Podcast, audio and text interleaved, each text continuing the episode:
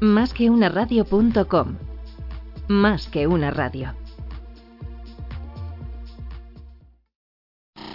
Escúchanos en iTunes, iBooks, SoundCloud, TuneIn, en YouTube y por supuesto en nuestra web, másqueunaradio.com. El que avisa no es traidor. Con Luis Vega. Mira que lo advertimos. El que avisa no es traidor. En directo cada día en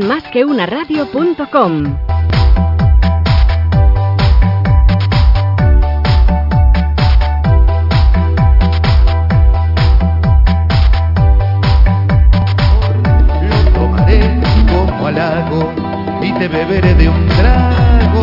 El que avisa no es traidor.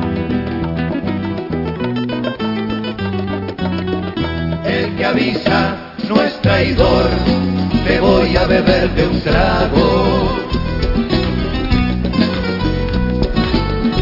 El que avisa no es traidor.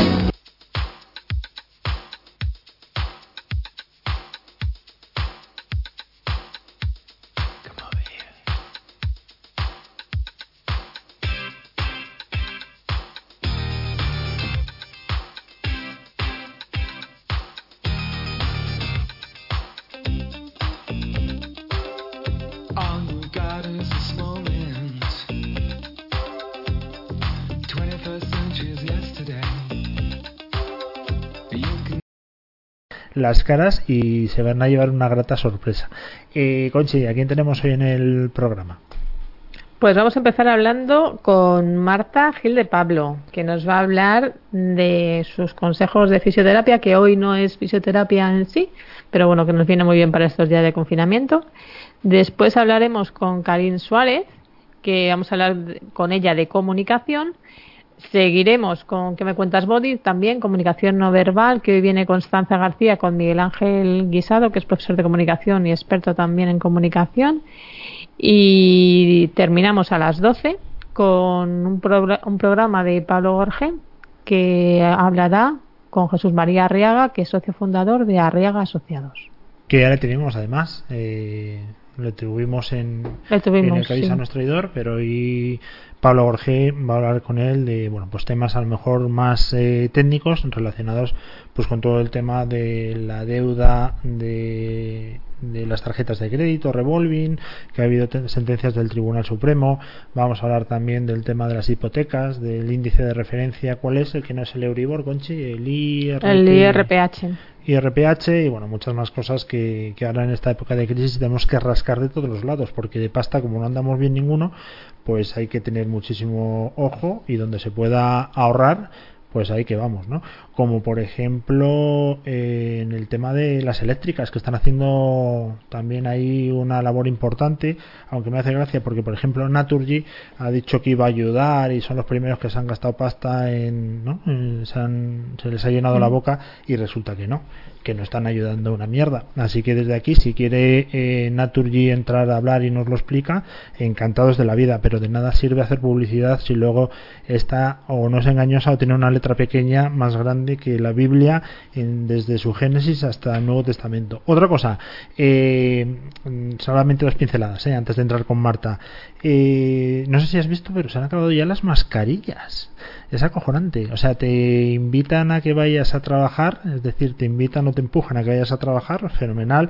Dicen que van a repartir mascarillas y resulta que han durado dos días. Las mascarillas que están regalando, por cierto, o están dando en, en los eh, paradas de metro más importantes, porque no llega ni a todas las eh, paradas de metro ni a todas las paradas de autobús, son eh, mascarillas low cost, mascarillas que a las dos horas pierden completamente todas sus propiedades. Y ayer vi o antes de ayer en la tele cómo lo estaban repartiendo y la verdad es que daba a mí personalmente, y eso que no soy un tío especialmente escrupuloso, pero daba realmente asco, porque yo me imaginaba que te lo iban a dar en una bolsa eh, hermética eh, donde tú abrías y sabías que estaba perfectamente desinfectada, pero es que las llevaban en la mano, es decir, eso estaba cogiendo todos los virus, el ébola, ya, ya no solamente el coronavirus. ¿No lo viste tú, Conchi?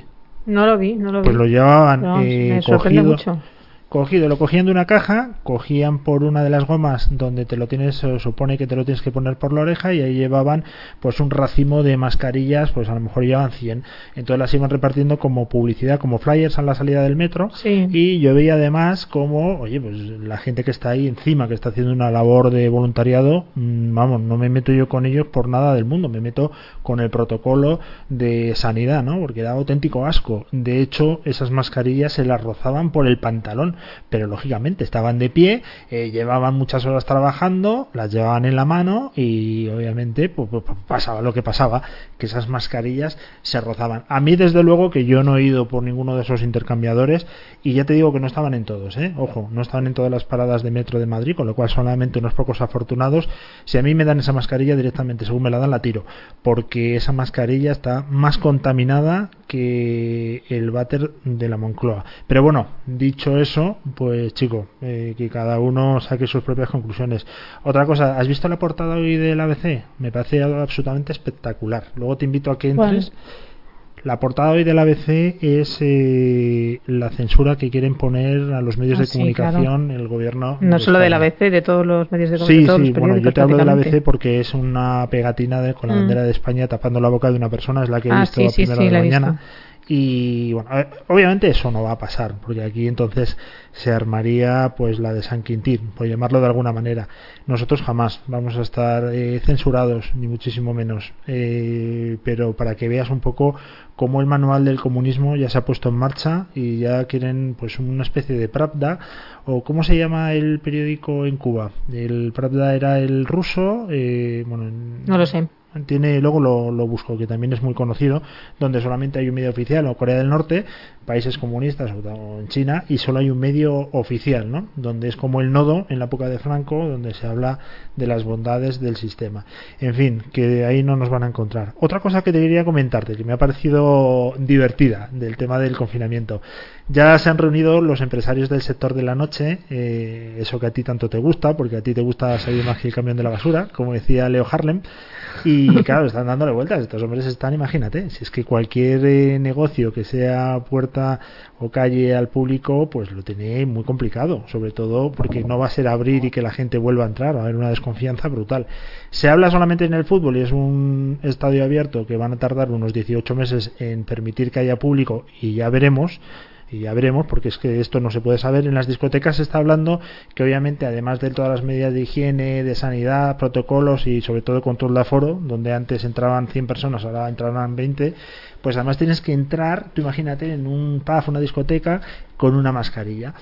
Eso que en nuestra época era el centro para mantener y conocer gente y tener un ligue, etcétera, Tú imagínate cómo vas a ir con una persona que lleva una mascarilla, el susto que Qué te puedes poco dar cuando se glamour. quite. Muy poco glamour, ¿eh? ¿Eh? No lo veo. Tú imagínate. Habrá que empezar a comprar mascarillas monas, ¿no? Porque si no. De hecho, ayer vi unas mascarillas que serían a lo mejor una solución que se han hecho especiales para los sordomudos, porque los sordomudos tienen el problema que necesitan leer los labios de la persona que tienen enfrente.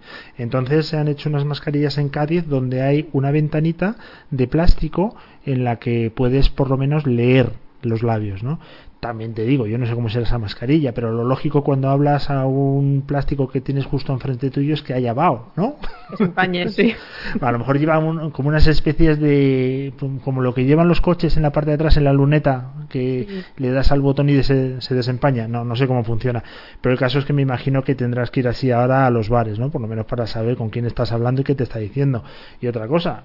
Luego, ¿cómo te tomas la consumición? Tú, por ejemplo, Conchi, que eres una aficionada al gin tonic, que es lo que más te gusta desde que te levantas por la mañana, ¿cómo te vas a tomar un gin tonic con una mascarilla? Habrá que hacer otro experimento. La verdad que está esto lleno de posibilidades para startuperos e emprendedores, ¿eh? porque el mundo de la protección va a dar mucho juego. El, el otro día, por ejemplo, lo puse en Twitter, me parece una idea fantástica, por lo menos a mí. Eh, el tema de pagar ahora con el móvil, sabes que muchos van con reconocimiento facial. Tú haces el pago, lo acercas con NFC, te, de- bueno, te, te- obviamente te detecta que tienes la tarjeta instalada en el teléfono móvil y ya lo único que hace es que te reconoce la cara y con eso ya has terminado y completado el pago. ¿Qué pasa? Pues que yo con la mascarilla me dice que no, que cara no reconocida y tengo que ir con el guante, no me lo detecta, en fin, un caos. Necesitamos reconocimiento facial con mascarilla. Eso es eh, importante. Hay muchas oportunidades de negocio que quien esté muy fino va, va a conseguirlo.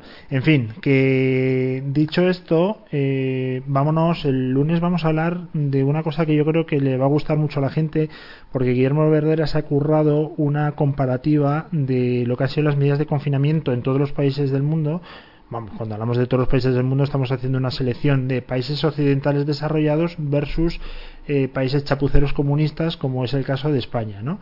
y vamos a ver las diferencias de gestión y lo que puede provocar una gestión deficiente y cómo nos han metido en un lío de consecuencias inimaginables y digo inimaginables porque no tenemos ni idea de lo que va a pasar ni lo que va a durar y sobre todo económicamente el agujero tan brutal que han provocado ¿no?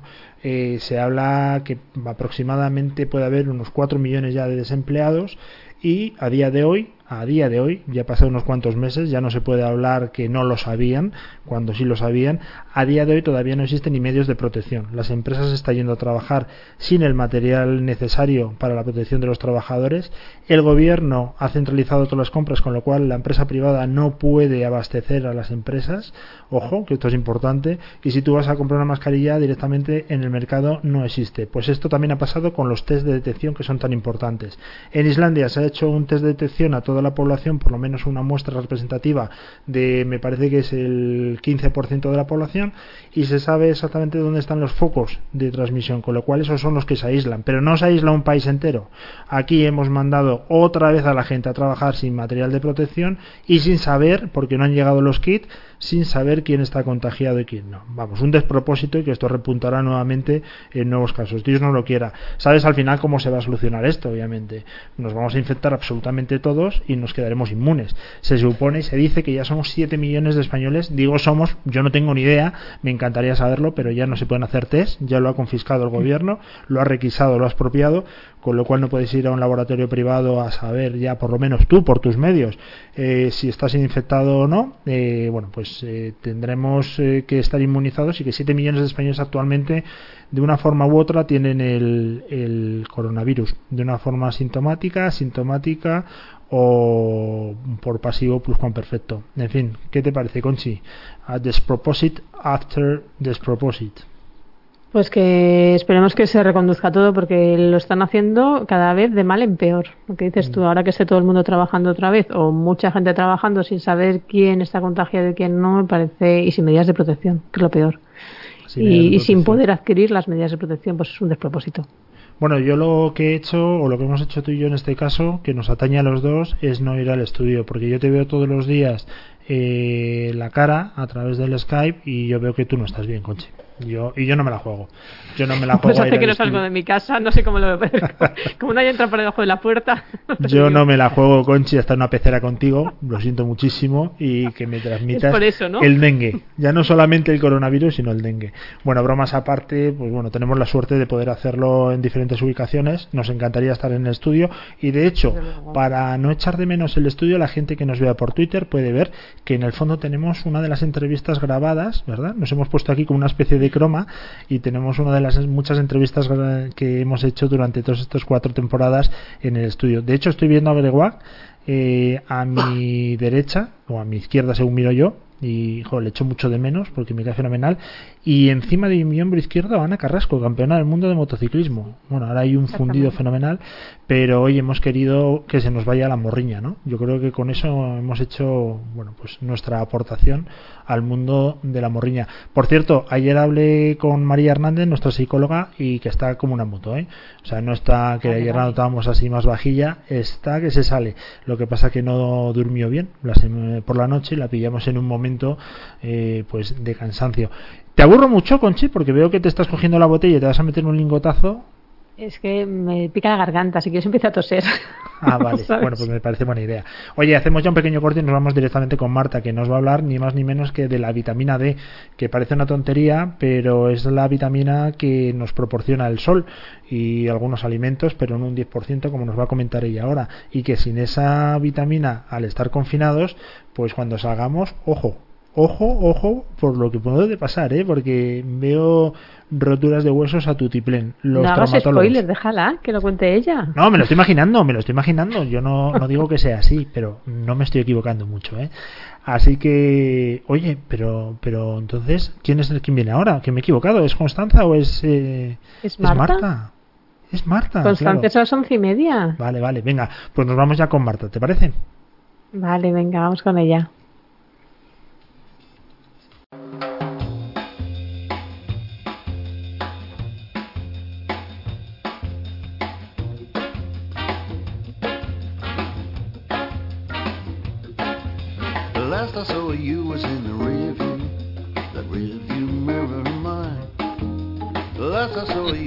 Bueno, seguimos en directo las eh, no sé cuántas de este día 16 de, de abril del 2020. Digo no sé cuántas porque no tengo el no tengo el reloj a mano. Eh, Conchita Burgos, eh, vamos a dar entrada, como decía antes, a Marta Gil de Pablo, que normalmente sabes que entra los miércoles, pero ayer no hubo más remedio que castigarla. Y me explico.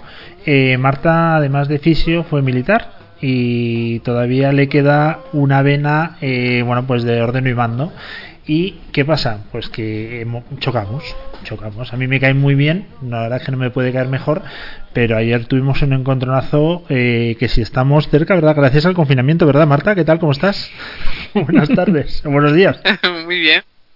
Buenos días. muchísimas gracias por Muy estar con nosotros y Muy bien. ¿Sí? y haber aceptado el, el castigo de buena gana. Te hemos retrasado un día tu aparición porque, claro, eh, ayer me mandaron con Chi a visitar sitios que yo no sabía ni que existían. Y ya sabes dónde están. Efectivamente, me mandaron eh, de paseo unas cuantas veces, pero bueno, como yo soy un tío muy deportivo y que encajo muy bien los golpes, sobre todo cuando vienen de una campeona del mundo de fitboxing, pues no me quedó más remedio que tragarme el orgullo e ir eh, a gatas pidiendo perdón. Más o menos el resumen es así, ¿no? Sí, podríamos resumirlo así. Sí. Bueno, bueno. Pues la chica de carácter indomable, por favor que nos diga hoy en la sección de fisio eh, y sobre todo con el tema del confinamiento, que estamos todos ya más oxidados que una turca de hierro, pues eh, que nos digas cómo podemos ir superando esto porque tiene muy mala pinta, ¿eh? Yo no sé cuánto tiempo vamos a estar, pero se escucha ya y se oye que otros 15 días de prórroga va a haber. Así que ojito, ojito, que nos podemos empezar ya a resentir, pero de verdad, ya no es una coña.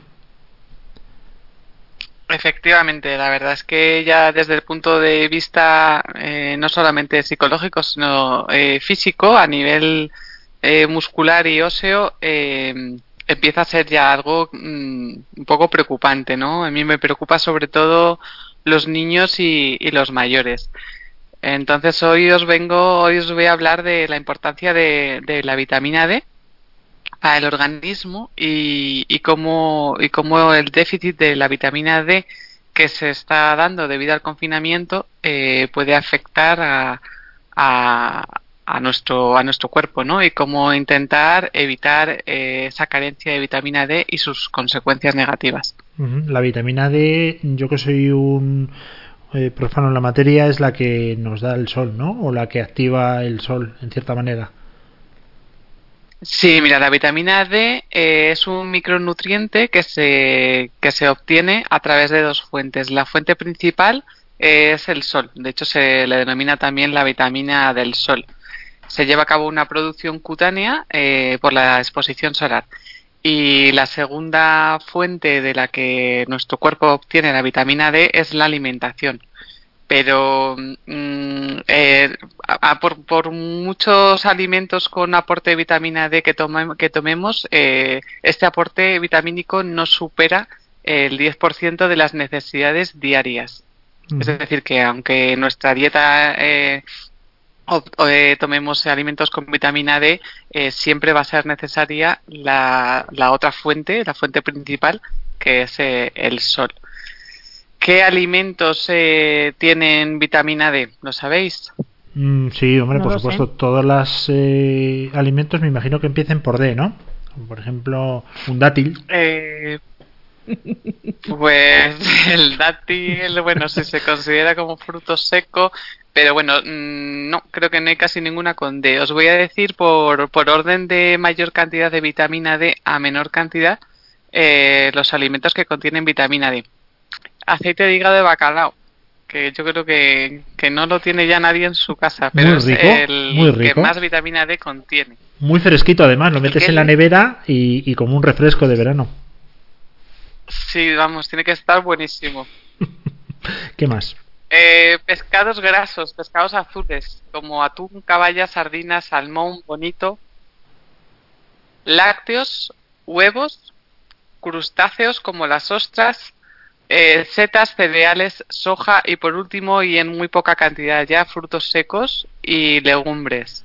Pues oye, vamos a tener un Eh, problema enorme, perdona que te diga Marta, y no sé si estás de acuerdo conmigo, Conchi, pero ¿quién en su época de confinamiento no abre la nevera y no tiene unas buenas ostras, el aceite de hígado e incluso una ballena en, en la bañera, pues para tirar de, ¿eh? cuando haga falta, te veas bajo de vitamina D? Yo creo que vamos al sol directamente, ¿no? Que va a ser más fácil.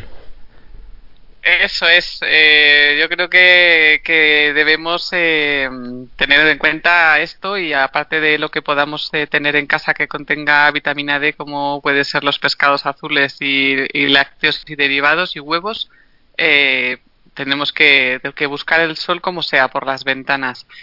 ¿Para qué sirve la vitamina D? La vitamina D tiene múltiples funciones. La más, la más conocida es eh, para que es indispensable para la absorción del calcio y la formación ósea. Con lo cual, imaginaos lo importante que es para los niños en época de crecimiento para el desarrollo de sus huesos y sus dientes. Importantísima. Eh, muy importante también para la gente mayor para evitar eh, osteoporosis, osteomalacia y la pérdida de mineralización ósea en, la menopausia. Eh, esto es lo más conocido, pero también es súper importante para los músculos, porque mejora su fuerza y reduce las caídas.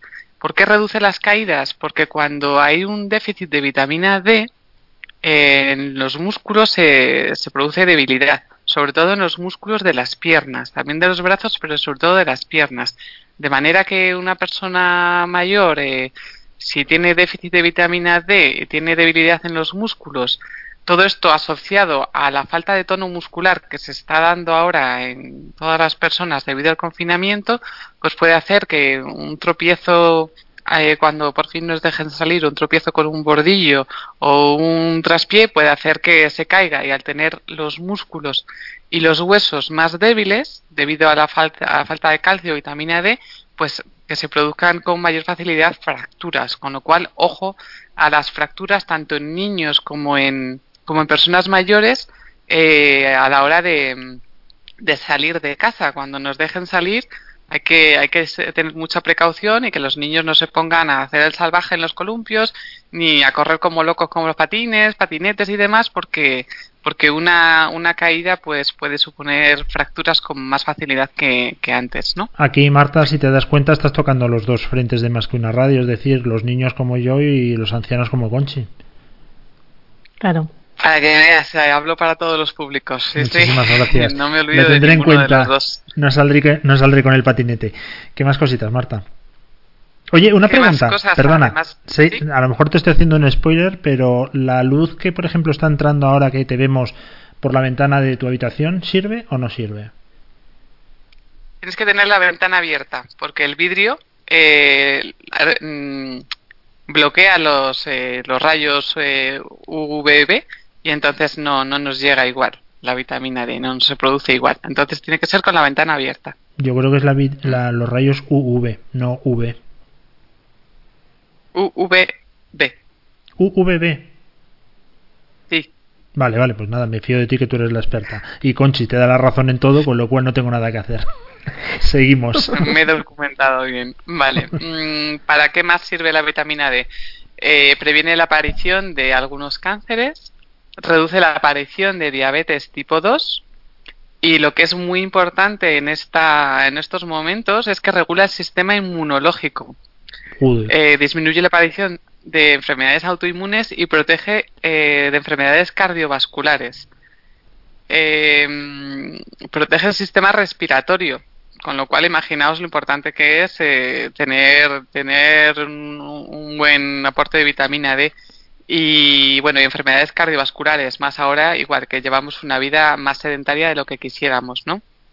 y por supuesto muy importante para, para una buena salud dental. ¿Qué ocurre si tenemos falta de vitamina D?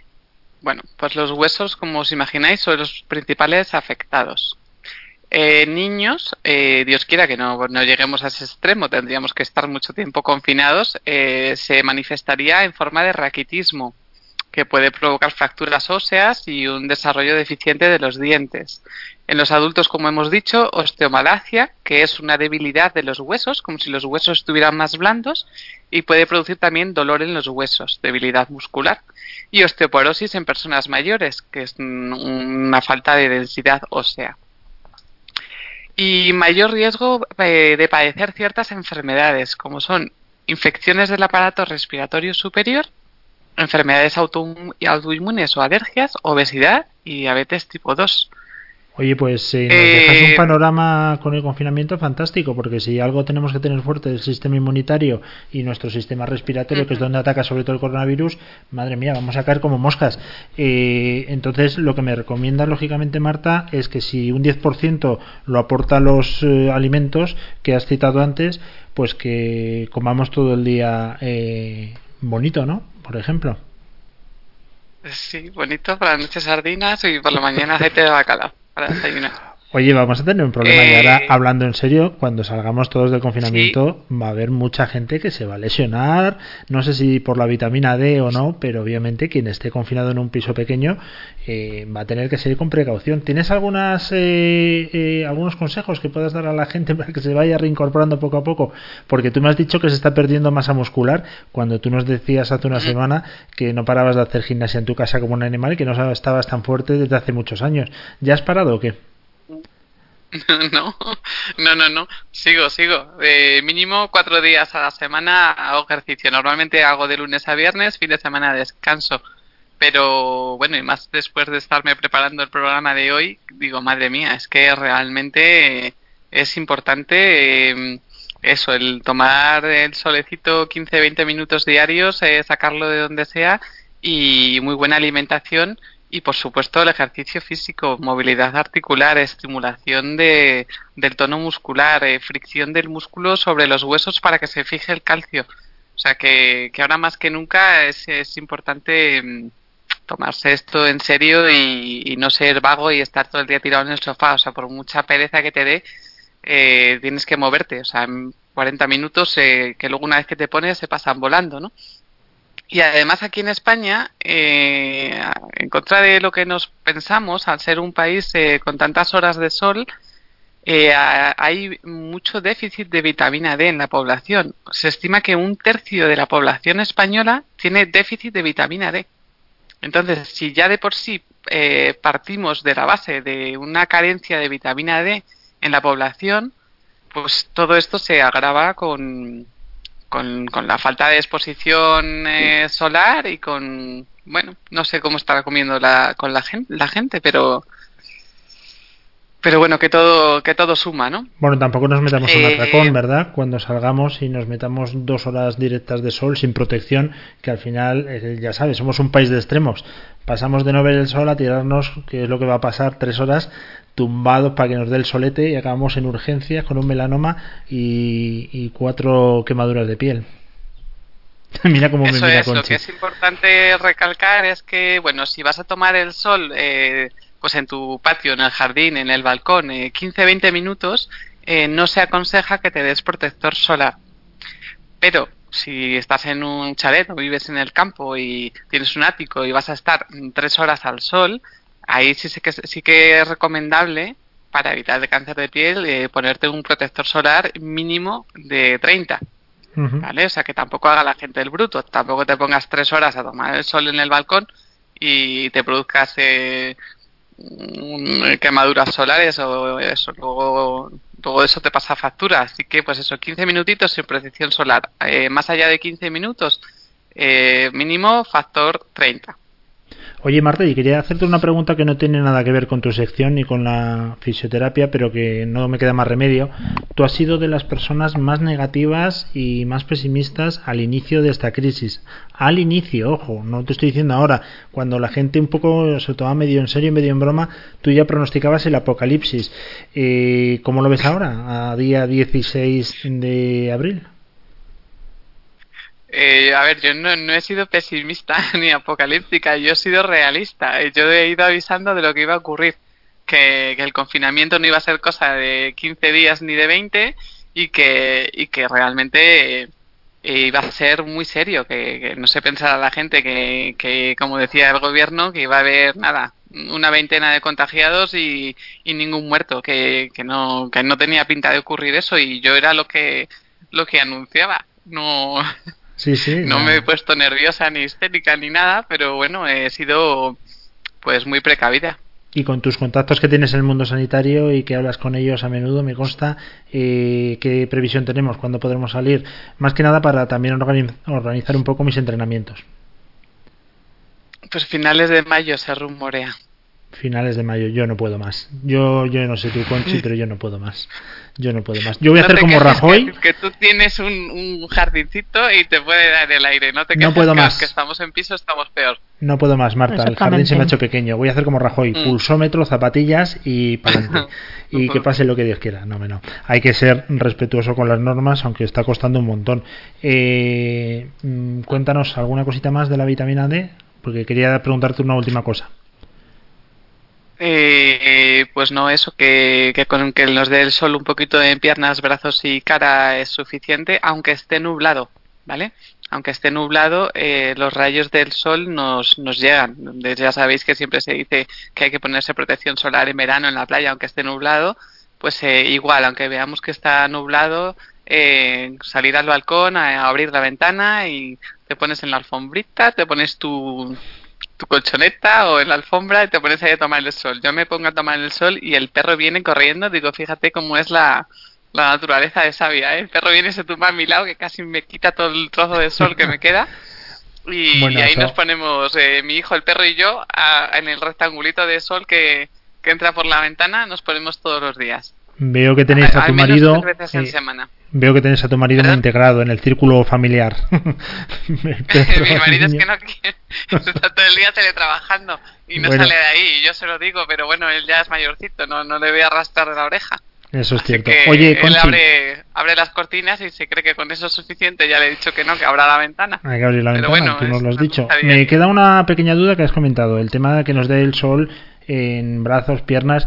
Eh, no sirve con que nos dé un poquito de aire en la cara, sino que nos tenemos que ir ya pensando en quitarnos la ropa y ponernos el bañador.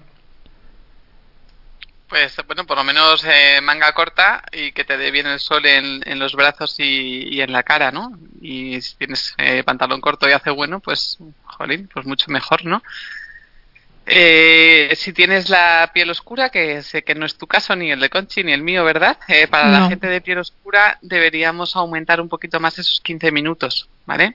A la gente que es negra o murata o, o que son estos que son agitanados, pues más de 15 minutos. Agitanados. yo, yo no sé si eso está en el diccionario. Voy a verlo ahora mismo. Conchi, búscalo, por favor. En el diccionario de la RAE. Ha empezado muy bien. perfectamente. Ha empezado muy bien. La gente de raza negra, tal, y luego ya terminó con agitanados.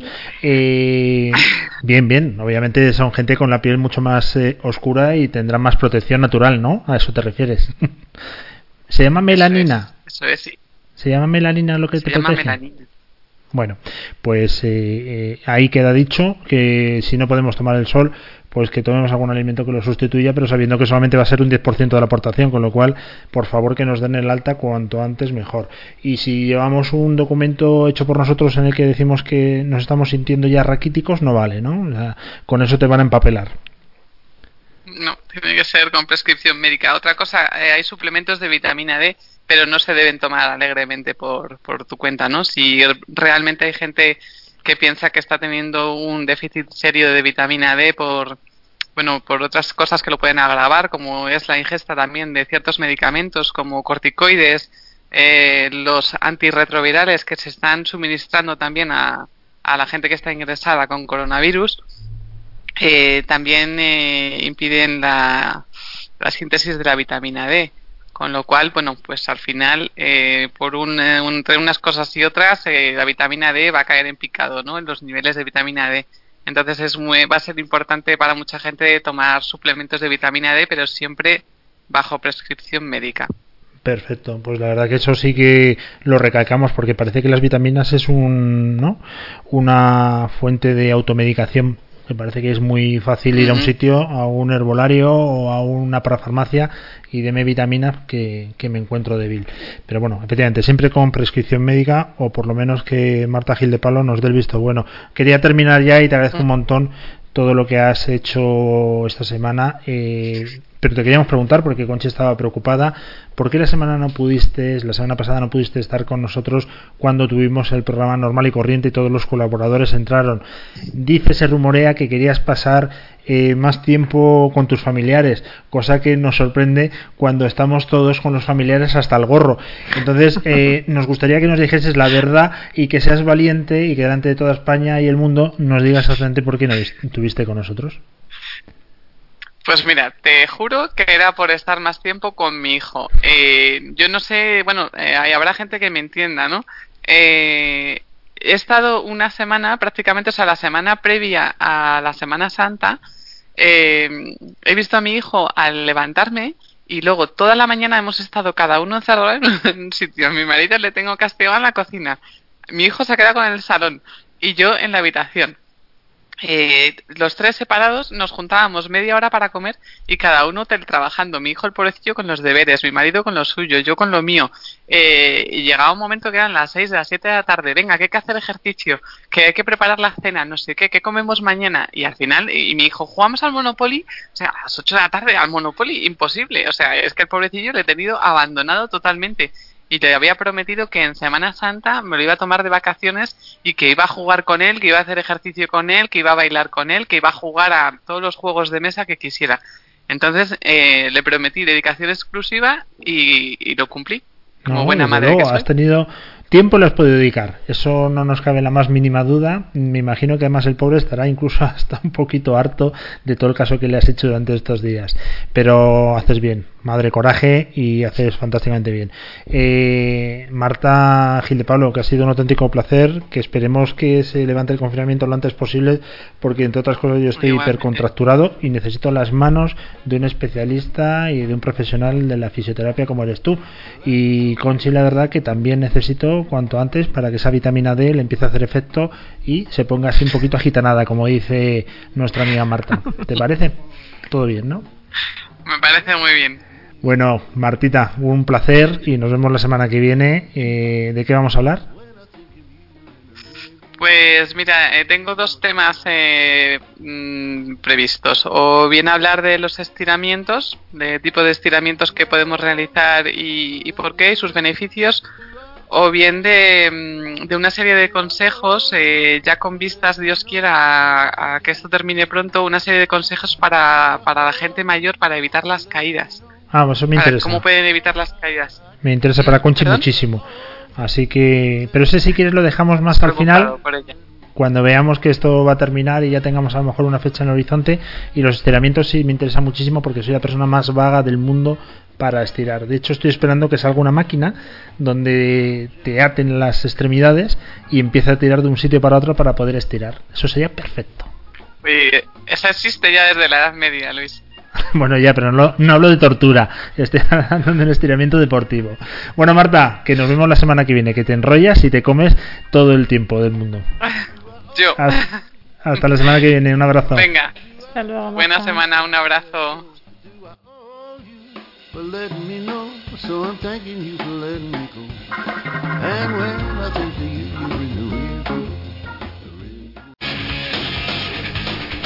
Bueno, pues aquí seguimos en directo, las 11.16 de la mañana de este día.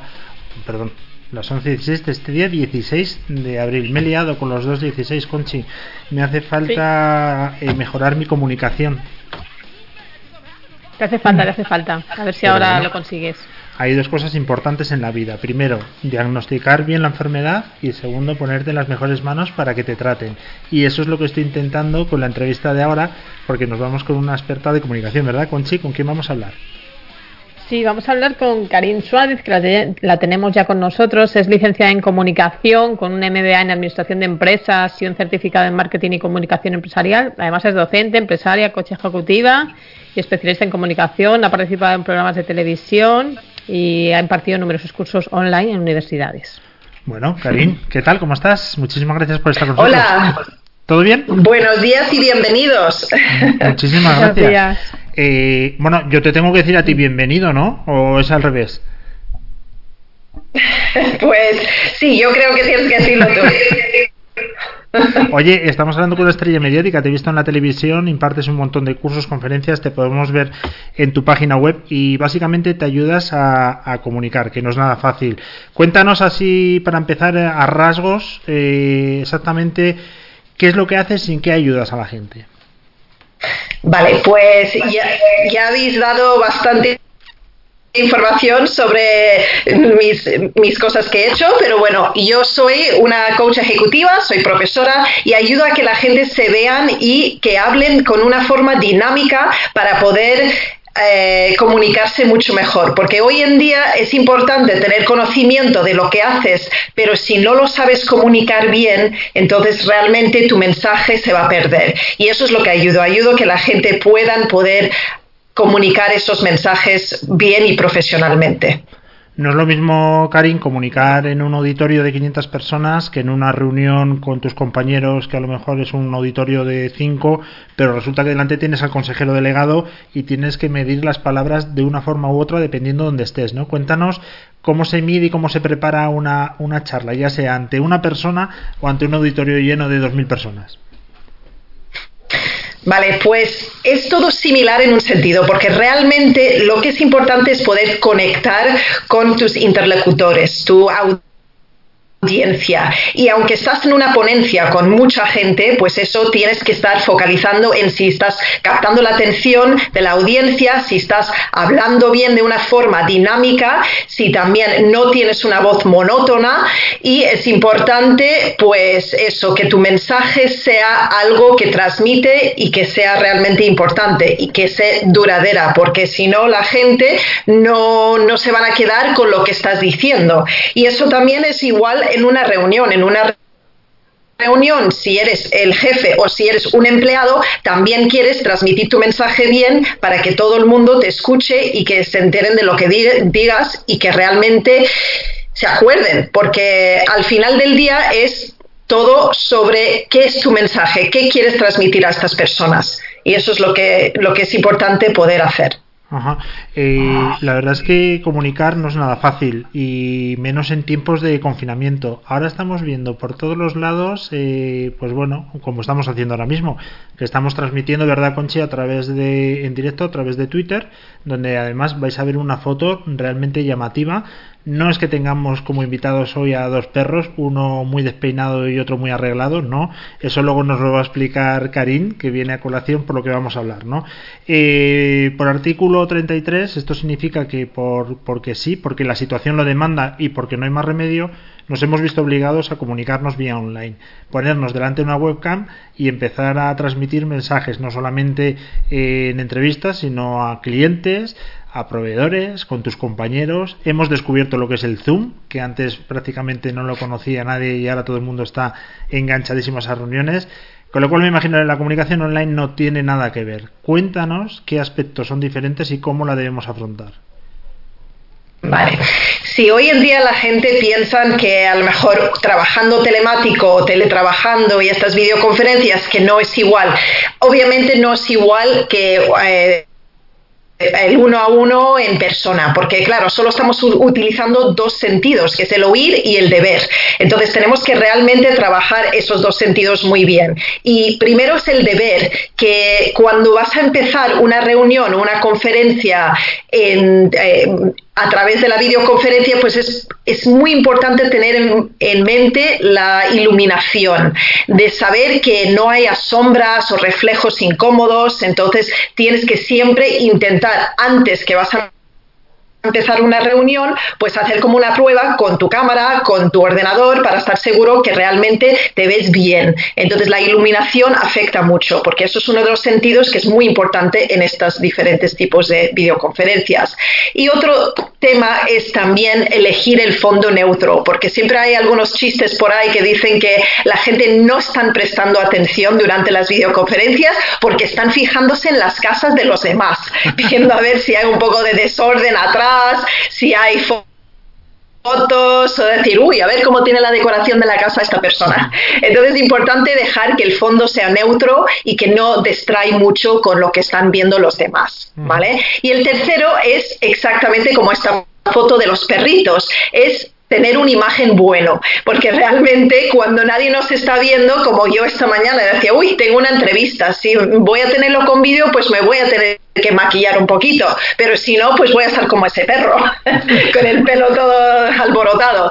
Eh, entonces es importante pues vestirte de una forma bien, ojo en los colores que utilizáis, porque los colores también, algo negro, muy oscuro, en la cámara y a través de estas videoconferencias se ve muy oscuro. Entonces es importante pues eh, revisar lo que te vas a poner, no pongas muchas rayas, camisetas o camisas de rayas, porque eso también puede eh, causar un poquito de distracción.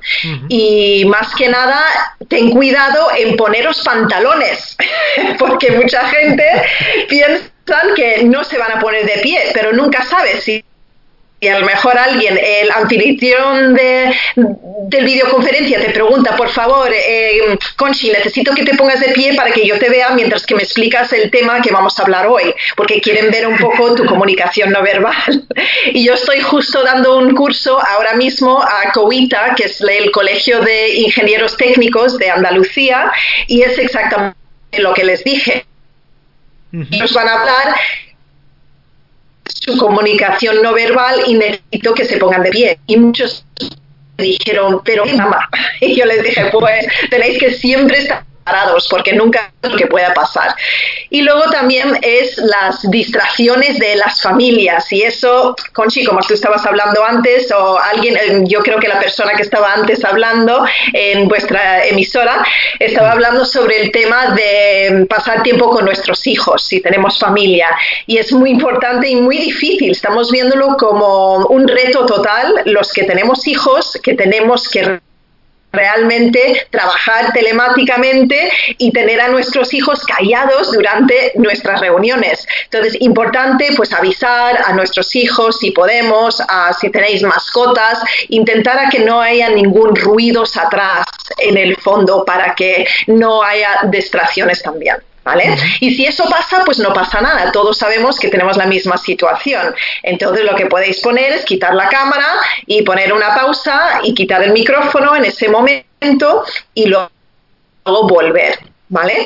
Y otra cosa, unos beneficios es que podéis tener una chuleta, imagínate. Esto es diferente a tener una reunión o dar un discurso en público, en una reunión en vivo, porque realmente eh, en ese momento no podéis, eh, no podéis tener una chuleta. Podéis tener un PowerPoint, obviamente, pero teniéndolo telemática podéis hacerlo totalmente eh, con una chuleta enfrente y nadie va a saber, van a pensar, uy, qué bien habla esta persona persona, se conoce todos sus puntos, qué bien, pero no saben que tiene la chuleta al lado del micrófono, no el micrófono, digo la cámara. bueno, y otra cosa es mantener el contacto visual porque sabemos que la cámara está arriba del todo. Entonces, parar de miraros a vosotros mismos, porque tenemos el hábito de mirar y decir, uy, me parezco despeinada en este momento, o lo que sea. Entonces, es importante mirar a la cámara directamente mientras que hablas, porque así das el contacto visual a los demás en esa reunión. Eh, y pues otra, dime. Sí, déjame que te pregunte una cosa porque además nos has hecho ahora mismo una demostración en directo. Mientras estabas hablando, dos, creo que dos de tus hijos han intentado entrar en la escena, ahí hay que tomarlo con toda la naturalidad. Ahí sabemos perfectamente que estamos todos en casa y que no queda más remedio. El otro día, en una entrevista que estaba haciendo un periodista en una rueda de prensa, no sé si lo habéis visto, al presidente del gobierno entró una niña a su padre diciéndole que ya sabía hacer la M. Oye, pues estas cosas ahora mismo son las que pasan y le dan hasta cierta, cierta gracia. Sí, lo he visto y también otro eh, de la BBC, de Robert Kelly, un periodista también, que entró su sus dos hijos y ves a la madre pues corriendo a coger los hijos, era muy gracioso. Y pues lo que puedes hacer también es aceptarlo y hacer un poquito de broma si puedes. Entonces me pasó y me, me sigue pasando varias veces como en este momento me acaba de pasar. y yo a veces eh, digo, pues mira, acaba de venir mi jefe y era mi niño de, de tres años. Y entonces lo pongo en la cámara y digo, es que mi jefe me está preguntando algo. Totalmente. y, pues, vuelven, si vuelve a aparecer Karim... poco broma, porque todos estamos en la misma situación, Luis. Si vuelve a aparecer otra vez, eh, Karim, por favor. Mira, ahí le tenemos. Aquí justo viene el jefe. Pues mira, un saludo al jefe, que además le están viendo en Twitter en directo. Oye, voy a, voy a presumir también de hijos, voy a traer las mías ahora. bueno, pues podemos seguir, dime. No, no te preocupes. Oye, estamos ahora mismo en directo a través de Twitter, eh, así que nos están viendo no solamente lo que es la voz a través de la radio, sino nos están viendo la imagen y nos están viendo los diferentes entornos. Tú has optado por difuminar tu casa, el fondo, que nos comentabas antes que puede ser una pieza de distracción para el que, el que está escuchando el discurso, ¿no? Entonces has optado por eh, difuminarlo. Eh, Conchi va tumba abierta, lo deja ahí a disposición de todo el mundo y yo me he montado un pequeñísimo estudio en la guardilla de mi casa, pero tiene muchísimos fallos porque los he ido detectando según nos ibas dando los consejos. Como la gente también nos está viendo en Twitter, por favor, critica uno por uno todo lo que ves mal en mi pequeño estudio que he tenido que montar ahora temporalmente en casa para mejorarlo y que la gente que lo vea en vídeo, pues que sepa a qué te refieres. Por ejemplo, te voy a decir una, pista. La luz. Tengo una ventana aquí que se está colando toda la claridad y que puede ser súper molesto, ¿no?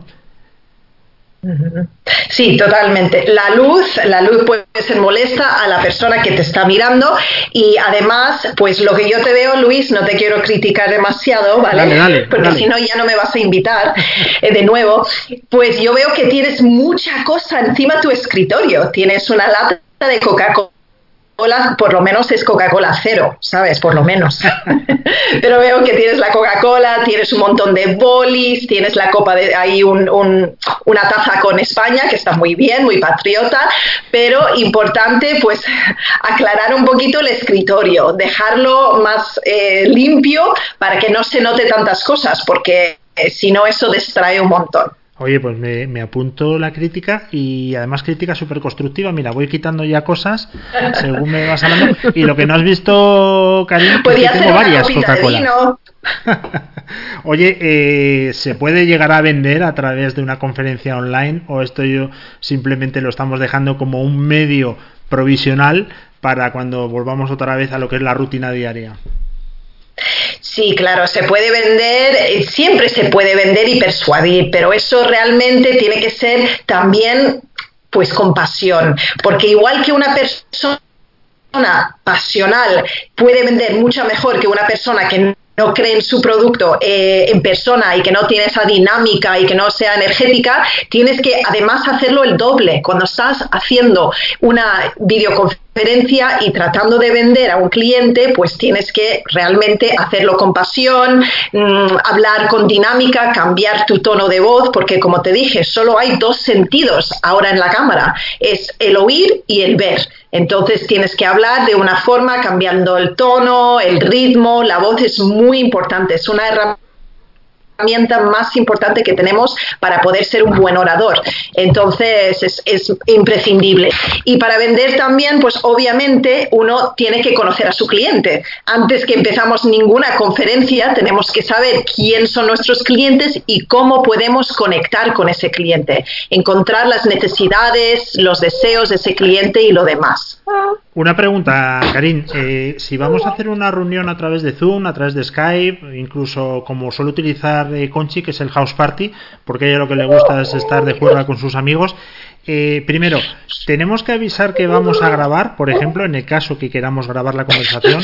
Y segundo, tenemos que avisar también que vamos a eh, pedir a la audiencia que se ponga de pie o previamente, incluso minutos antes, que vamos a salir mucha gente por, por antena o que nos va a ver mucha gente en la reunión. Te lo digo para prepararse. Me ha pasado muchas veces en entrevistas en el estudio que al grabar, y me ha pasado sobre todo con mujeres, y no haber avisado eh, no se lo han tomado bien, en el buen sentido que les hubiese gustado tener una eh, notificación previa para poder arreglarse de acuerdo a la situación. Obviamente en ese momento no hemos grabado, porque lo decimos antes. Entonces, tus recomendaciones para preparar bien una reunión online y no meter la pata. Vale, pues de los, las recomendaciones ya di antes sobre Zoom también. Es importante con Zoom, depende qué, qué de largo es, qué de duración es la reunión de Zoom. Porque, por ejemplo, si tienes una reunión de Zoom y va a ser más de dos o tres horas eh, de largo, pues de duración, es importante también ofrecer algún descanso durante la reunión, porque es mucho más difícil seguir la atención cuando estamos haciendo videoconferencias a una persona eh, en vivo. Entonces, pues recomendar un descanso dependiendo de la duración de la reunión. También, pues el anfitrión de la reunión debe de ser el que manda un poquito en las reuniones de Zoom. Por ejemplo, si tiene alguna pregunta a los empleados o a la gente en la empresa, pues debe de elegir esa persona, no dejar que todo el mundo hable a la vez. Entonces tiene que liderar un poquito la reunión en Zoom, como decir, pues mira, eh, Conchi, ¿qué crees sobre este tema? Y entonces dejas a que Conchi habla. No dejar la pregunta abierta y entonces todo el mundo a la vez van a estar hablando.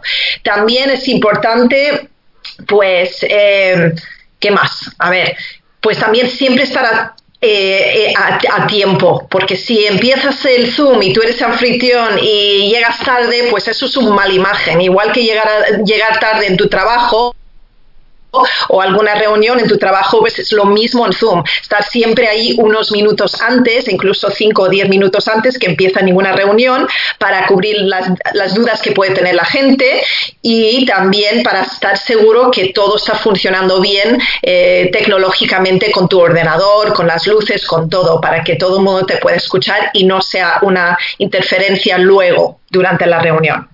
Tengo dos últimas preguntas, Karim, eh, que está siendo muy interesante porque estamos utilizando todas estas herramientas últimamente. De hecho, nosotros ahora mismo estamos en directo en Twitter, con lo cual, pues mira, eh, mejor ahora estamos dando una clase online, ¿verdad? A la gente que nos pueda ver. ¿Qué hacemos con las manos? Las manos hay que moverlas, eh, no te puedes pasar, a lo mejor con la mano incluso tapas la cámara. Y una segunda, que esto es una crítica feroz que voy a hacer a Conchi. Eh, Conchi es muy tranquila y pasa muchos momentos tan quieta que no sé si se ha congelado la imagen. Hay que dar muestras el interlocutor que estás atento o te tienes que mover un poquito para que vea que estás conectado. ¿Cómo lo hacemos? Sí, yo siempre digo que es importante que por lo menos en la cámara te vean desde, pues es que es un poco difícil, pero desde la cintura para arriba si es posible. ¿Vale? Y también la postura es muy importante porque se puede notar si alguien eh, no está prestando atención porque ya se le va bajando los hombros, se le va bajando la postura y yo noto cuando la gente miran para abajo ya les estoy diciendo, perdona, ¿estáis mirando el móvil? Entonces, es importante para la gente, la audiencia, que ellos siguen en la reunión o que parezcan por lo menos que te están escuchando, es mirar hacia la cámara, tener una buena postura y los brazos y las manos también comunicar igual como si fueras en persona. No demasiado porque si no se ve muy rápido, pero tener unos gestos bastante eh, equilibrados cuando estás hablando, pero ayuda a transmitir el mensaje utilizando esas manos también en las videoconferencias.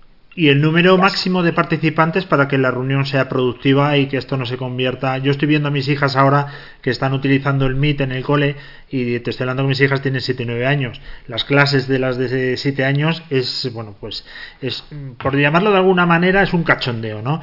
Están que si el otro día que me pica un pie se oía uno, la madre de fondo, en fin. ¿Cuál es el número máximo para que una reunión realmente pueda ser productiva? Pues yo diría 25 menos entre 25 y, men, y, menos de eso, porque más de 25 ya sí que es un cachondeo, Luis, como has dicho, porque realmente también para el, inter, para el anfitrión no puede ver y no puede prestar atención a tanta gente a la vez para, para saber realmente quién está desconectado ya y no está prestando atención. Entonces, importante tener mínimo número posible y máximo unos 25 para poder mm, organizarlo bien.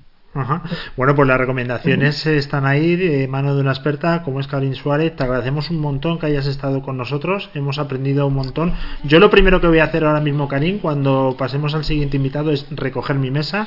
Voy a empezar a quitar trastos que tengo por aquí. Tienes toda la razón del mundo. Fuera la taza, fuera la caperuza, todo eso fuera y voy a intentar dejarlo lo más espacioso. Oye, yo que tengo varias cámaras, porque me he instalado tres, ¿tengo que hablar mirando a la cámara principal o porque claro, yo tengo que mirar un monitor, pero la cámara la tengo aquí en este lado? Pues es el último consejo que te pido. Sí, yo te iba a decir, Luis, es que te estoy viendo el perfil. Aunque tienes un perfil estupendo, es mucho mejor mirar directamente a a nosotros. Entonces, porque solo te estoy viendo de lado.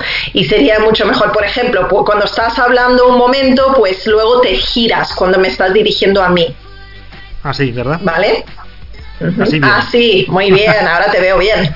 Bueno, Karin, que ha sido... Y a, Conchi te veo estupenda, ¿eh? Conchi te veo directamente, sonriente. Además, cuando hay algún una duda, sonríe y eso siempre transmite alegría y eso es totalmente contagioso. Pues fíjate que yo pensaba que Conchi se había quedado congelada desde que hemos empezado, pero no. Ahí la tengo, sonriendo y feliz como siempre. Eh, Karin, que ha sido un auténtico placer, que nos ha encantado los consejos que nos has dado, sobre todo en esta época que estamos todos usando como locos las tecnologías, los medios de comunicación para reunirnos y que sacamos y tomamos buena nota, ¿vale? Te esperamos en breve, ¿te parece? Y ya me dices si hemos corregido nuestros defectos y en qué tenemos que mejorar. Muy bien, perfecto, Luis. pues muchísimas gracias. Gracias.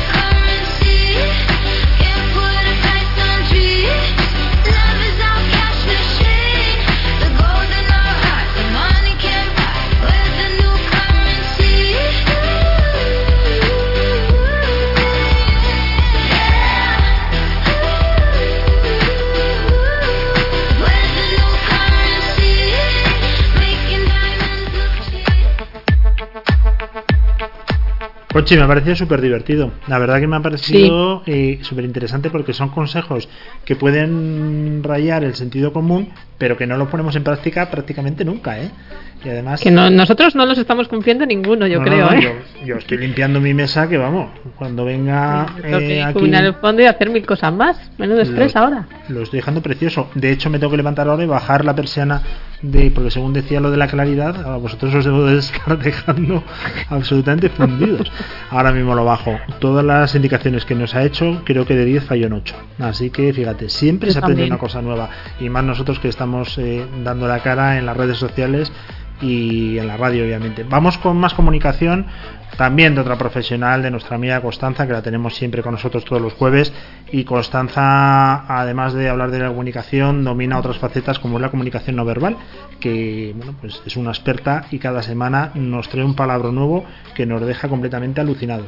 Esta semana va a hablar además con Miguel Ángel Guisado, que es otro comunicador excelente, se dedica a la formación en el sentido de, formar a comunicadores, presentadores y fíjate, es un ingeniero industrial que se ha convertido en un speaker de primera categoría, un ingeniero speaker. Él no lo va a contar porque eso no se ve todos los días. ¿eh?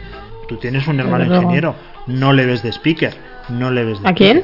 Un hermano ingeniero tienes tú. Una hermana. y, y el hermano es ingeniero. Un arquitecto se puede catalogar como ingeniero. Bueno, no. Hombre, no. Pero vale. O sea, eh, de repente existe el ingeniero de interiores, que es un decorador, y ahora me dices que un arquitecto es una carrera técnica que está catalogada al mismo nivel que un ingeniero. Así que, ¿tu hermano le ves dando una conferencia ante 2.000 personas? En absoluto. Pues ya está. Pero eso es nuestro hermano, todos los ingenieros.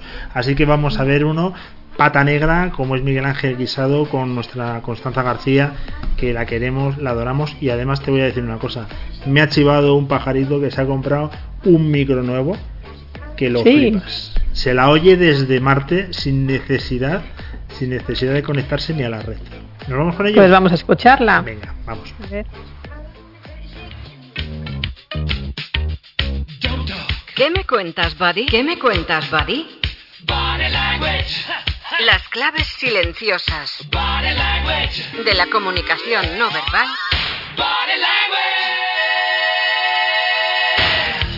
contadas por Constanza García. Buenos días y bienvenidos a nuestro programa número 14 de ¿Qué me cuentas, Body? Mi nombre es Constanza García y hoy hablaremos de la comunicación no verbal en las intervenciones en público.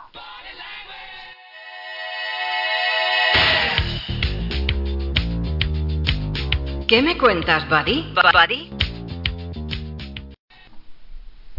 Una de, las, de los grandes miedos de muchos de nosotros es realizar presentaciones en público y cuando ese público pues es un gran auditorio parece pues que el miedo a fracasar es mayor, nos impacta muchísimo más.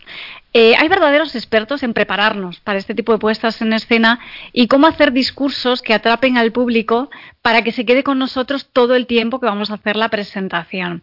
Algunos dicen que nos convertimos en contadores de historias, otros que, bueno, pasamos a ser actores, pero lo fundamental, una vez más, es conseguir que el mensaje que tengamos que dar llegue al mayor número de gente posible, tanto por lo que decimos, que es muy importante, lógicamente la mayoría de la gente está allí para lo que decimos, o sea, lo que decimos, pero cómo lo decimos. Y para hablar de todo ello, hoy se suma a nuestro programa especial sobre comunicación no verbal, hablando en público, Miguel Ángel Guisado, es profesor y asesor de comunicación directiva, ingeniero industrial y ha desempeñado cargos directivos en la política y en la empresa pública y privada, tanto en España como en el extranjero, concretamente en Alemania. Miguel Ángel es pues un todoterreno de la comunicación y un experto orador en presentaciones en público. Así que buenos días, Miguel Ángel. Hola, buenos días, Constanza. Y tendrás que perdonarme por ese, o a ti misma, por el oxímoron. Eso de ser ingeniero y comunicar bien, parece que es siempre una contradicción. Te hace muy exótico. Bueno, Hay que, apro- hay que aprovechar las variables. A favor. Sí, a, mí me gustan los personajes mi- mixtos y tú sin duda reúnes un montón de un montón de variables para, digamos que con todo ese conocimiento prestarlo y ofrecerlo con un punto de vista diferente, que es lo, lo bueno de todo esto. Claro, un ingeniero hablando de comunicación, pues me encanta, me encanta la, la fórmula. bueno, eso precisamente viene de, desde Alemania. Si tenemos oportunidad ya te contaré. Bueno, si metes además el factor alemán eh, dentro de tu, tu ecosistema, pues ya no sé si a la gente le habremos todavía descolocado aún más si cabe, ¿no? Bueno, Bueno, hay una constante. sí, decía que hay una constante en todas tus presentaciones, que es además la de preguntar eh, a la gente. A mí me gusta mucho este, esta puesta en escena tuya, en la que pides a la gente que levante la mano a todos aquellos que en el auditorio se reconozcan estar nerviosos o sentirse nerviosos cuando tienen precisamente eso, que hablar en público. Y yo me pregunto, ¿cuánta gente te levanta la mano y cuál es el resultado que obtienes de, esa prueba, como quien dice, venga, vamos a hacer la prueba del algodón. En este momento, ¿quién, está ¿quién se siente nervioso si tiene que hacer una presentación en el público? Tú. El, el primero que levanta la mano cuando, cuando hace la pregunta soy yo, porque me sigue, me sigue pasando. Sufrí mucho y eso lo sigo manteniendo ahí. Yo creo que es bueno mantener ese punto por mucha costumbre que tengas. Y el auditorio responde siempre, pues como, como lo esperamos. Yo diría que en un 100%, aunque depende del tipo de, de espacio en el que esté dando la charla. Pero un 99% y siempre se queda como una mm, rara avis aquel que no levanta la mano y al cual yo me dirijo inmediatamente para que me cuente su experiencia. Pero es la totalidad, ¿eh? Por eso me resulta a mí como un buen argumento de entrada el saber que los nervios no es algo que nos distinga o que nos haga diferentes o que nos ponga piedras en el camino, porque es algo que tenemos todos en común. Yo tenía un profesor que decía, es bueno tener ese puntito de nerviosismo porque es el que te mantiene en alerta y digamos que te conecta y no te hace pasar a un modo pasivo como me lo tengo ya todo sabido y hace que surjan chispas, ¿no? Es, esa parte es, es, digamos que importante.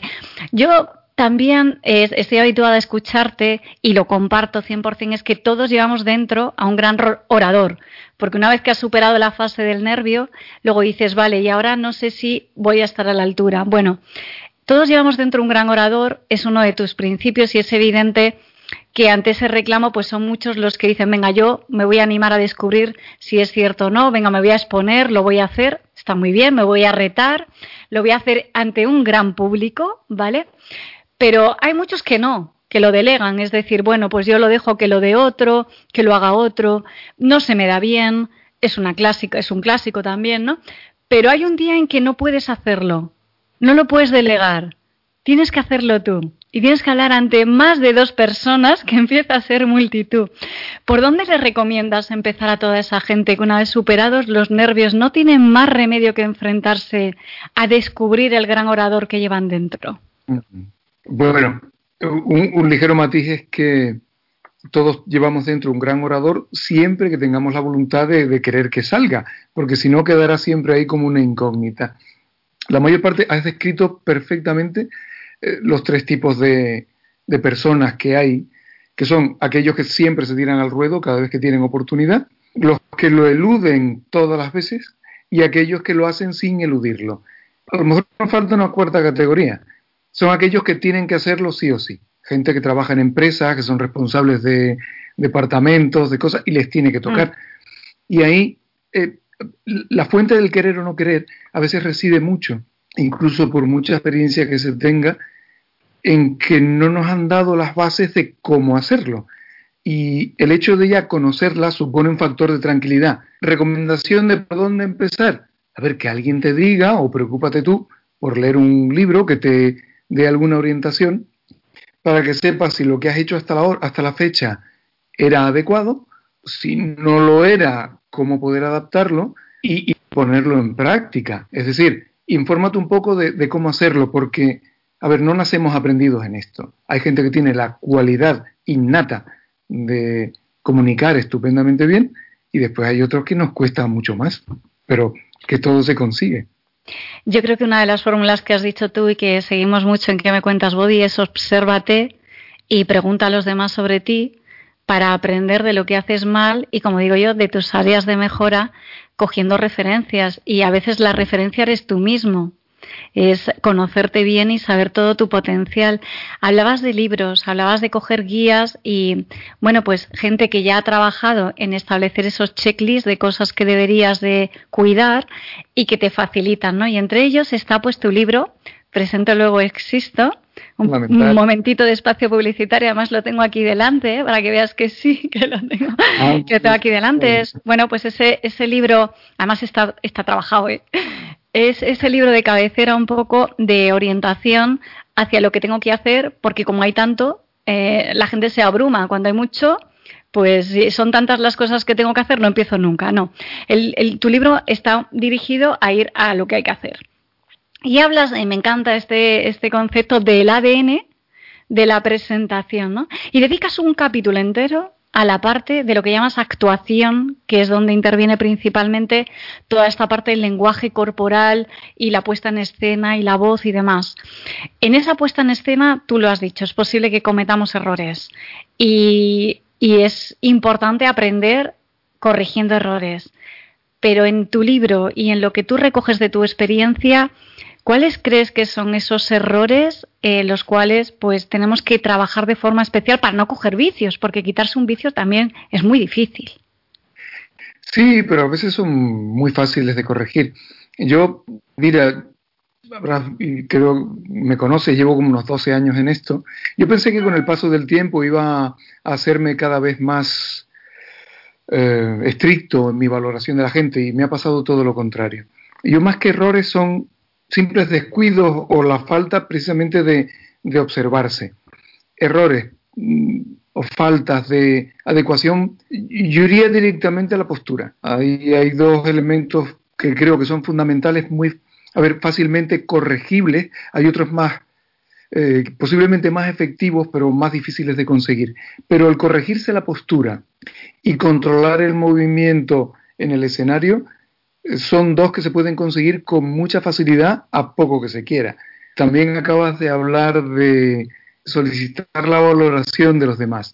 Ahí, claro, hay, que solicitar a los demás que sean sinceros, porque en nuestro mundo hispano la gente suele ser muy buena en la valoración, con lo cual casi nunca te, te animan, te ha salido una presentación horrorosa y te siguen diciendo que oye muy bien, con lo cual tú repites el patrón porque te han dicho que muy bien, hasta que tú mismo te ves grabado y entonces te conviertes en el peor crítico posible del mundo. Y hay que poner ahí en, equilibrio, en balance, lo que la gente te dice, lo que tú observas, sabiendo que los unos son muy buenos y tú eres tremendamente malo en enjuiciamiento. Punto. En resumen, postura erguida para conferir seguridad, tú de esto sabes mucho además, no solo en lo que transmites, sino en cómo esa postura te afecta a tu propia seguridad. Y lo otro es controlar el movimiento. Cómo te mueves en el escenario es muy fácil también de conseguir. Yo es verdad que igual que cuando te encuentras a alguien insistimos mucho que la primera impresión importa. Eh, una de las cosas que más llama la atención es como la puesta en escena de alguien que tiene que entrar, que sale de atrás y de repente aparece en el escenario.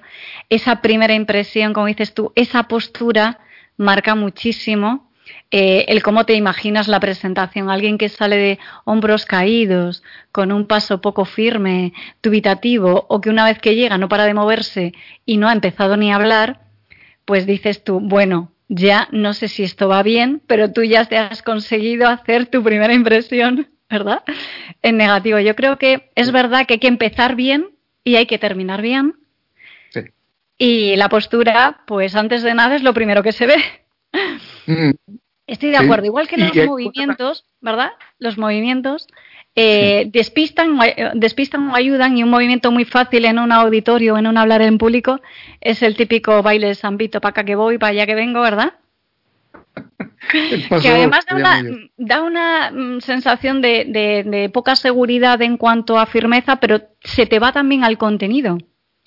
Te arrastra el cuerpo, te lleva al contenido y, y, ya confundes y no sabes si es lo que dices o el cómo lo dices solo porque me estoy despistada, estoy despistada con cómo lo haces. También en tu libro aconsejas a gesticular algo más de lo normal, ¿eh? sin llegar a sobreactuar. La, parte difícil de todo esto pues es buscar e, ese equilibrio, pero algunos se estarán preguntando por qué, si en otros sitios escucho que hay que ser muy natural y hay que ser uno mismo y que hay que cuidar mucho, ¿por qué nos aconsejas sobreactuar? Que hay que interpretar, o sea, tiene una doble consecuencia el, a ver, el sobre gesticular, pero muy poco, sin llegar a ser Jim Carrey, no hay que llegar al histrionismo.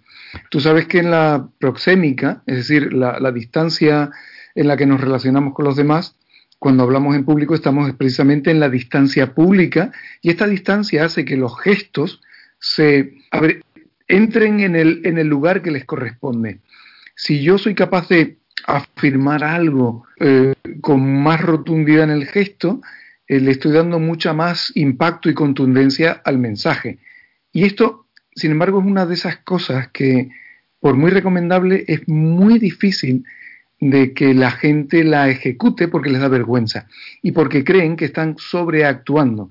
Pero por la experiencia, Constanza, es que en los públicos, sobre todo en la formación empresarial que doy, en el que el público son los compañeros que están allí, 10, 12 personas, cuando se les pregunta cómo han visto la gesticulación o expresión facial de la persona que estaba exponiendo, eh, todos coinciden en que era la adecuada y él seguirá pensando, o ella, la persona, en que estaba exagerando mucho la gesticulación facial.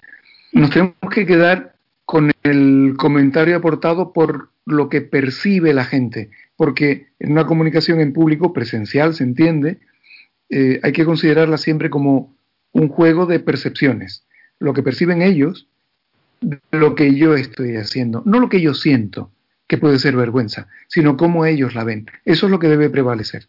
Por eso el aumento de la gesticulación te da un mayor impacto del mensaje y por otro lado, te habla un canario, te facilita la mejor vocalización, la articulación de, tus frases, nada más que eso.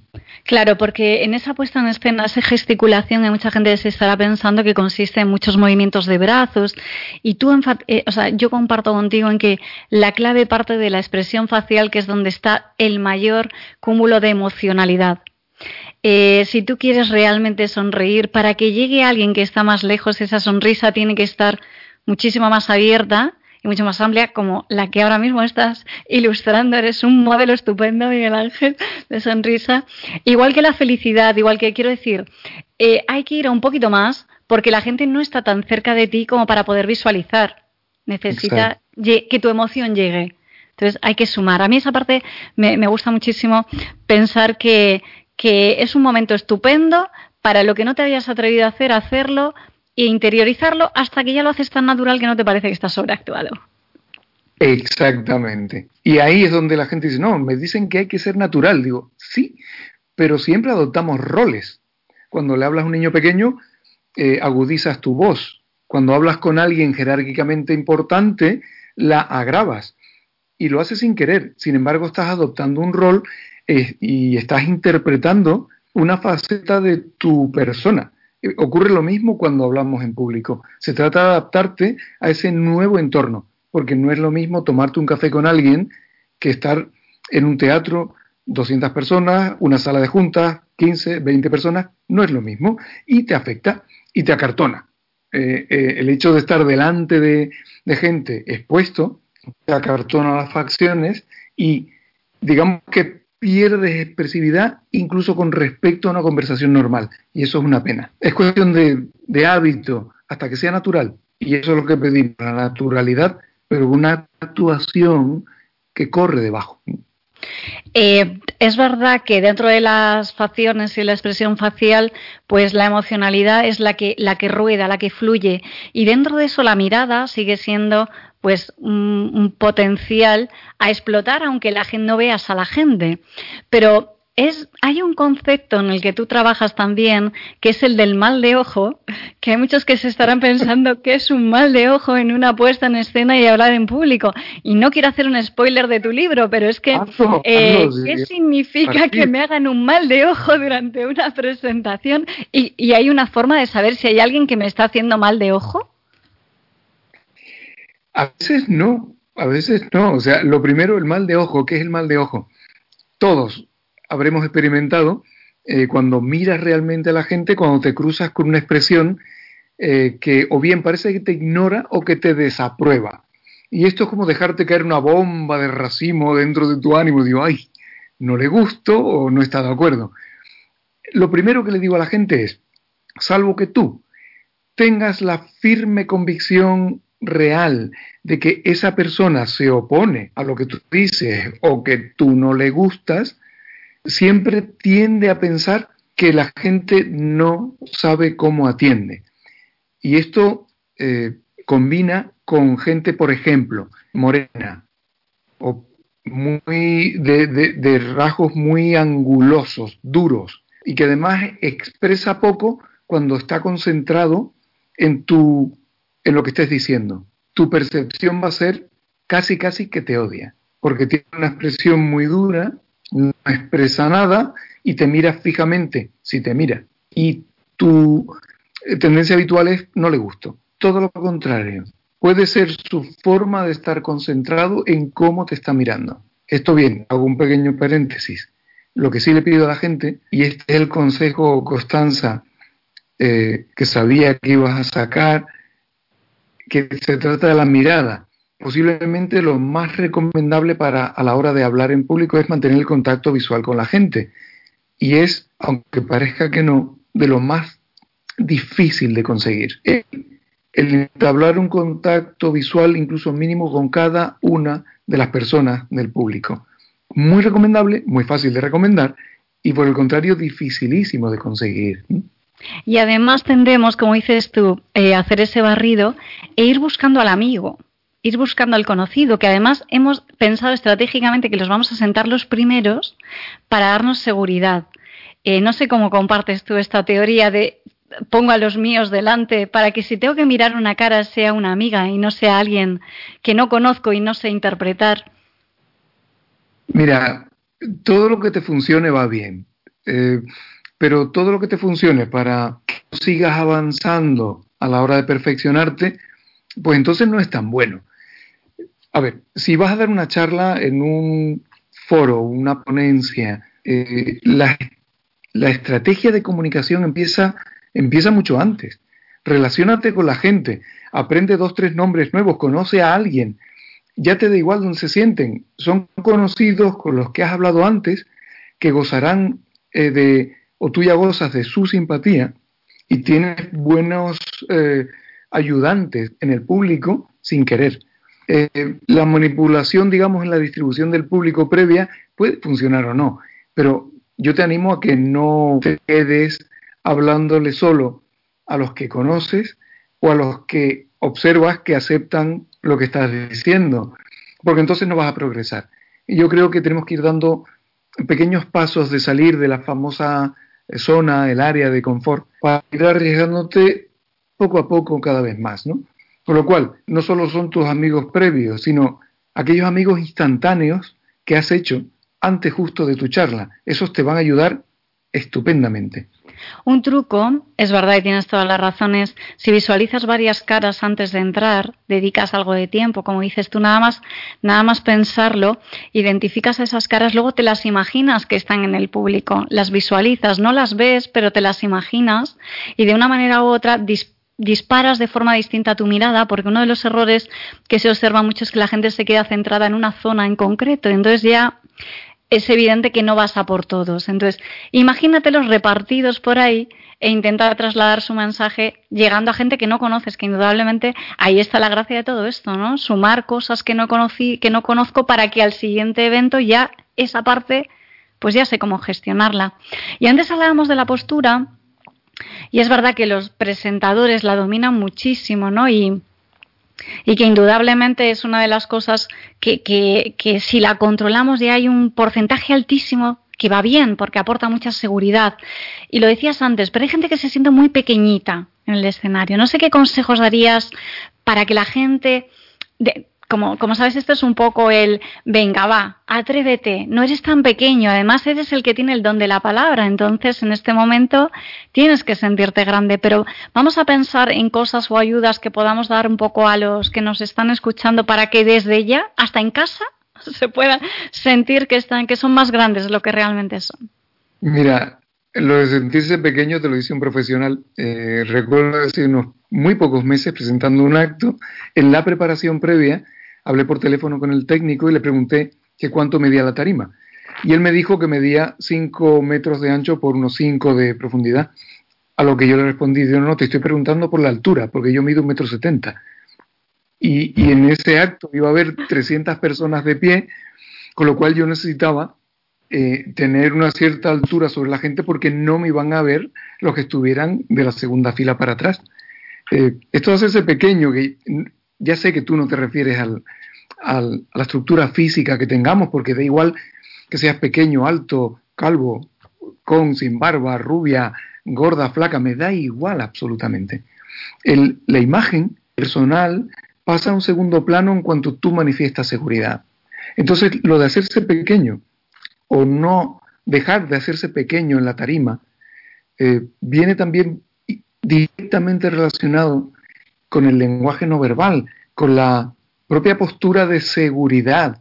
Esto lo defienden desde el campo de la psicología, Amy Cuddy, a la que tú bien conoces, eh, em, David Eagleman, que viene del mundo de la neurociencia, y con investigaciones distintas confluyen en que el efecto que tiene la postura corporal sobre tu sensación de seguridad es directo y real.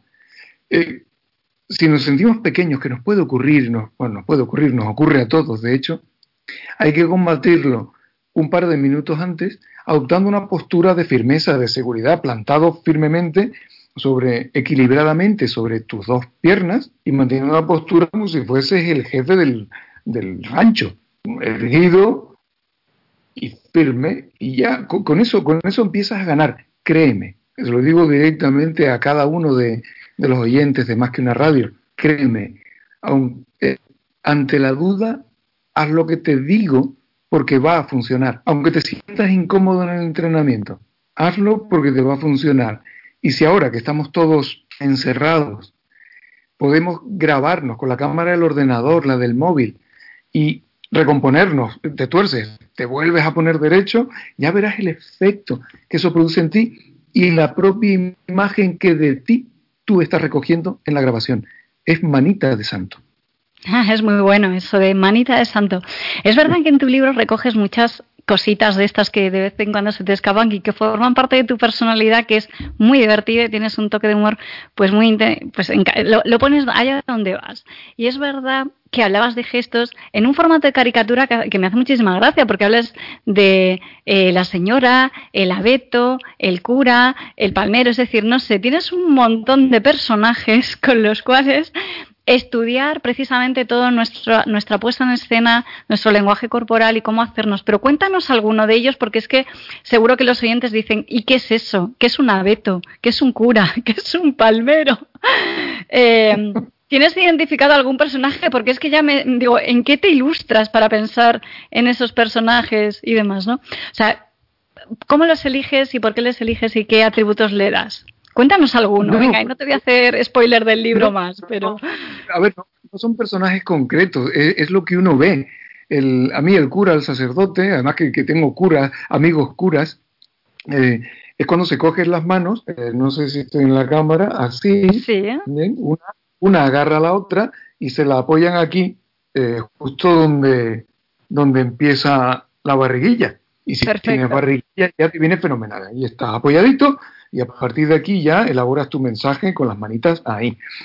El abeto es cuando tenemos lo, los brazos firmes hacia abajo, como haciendo un cono, un triángulo.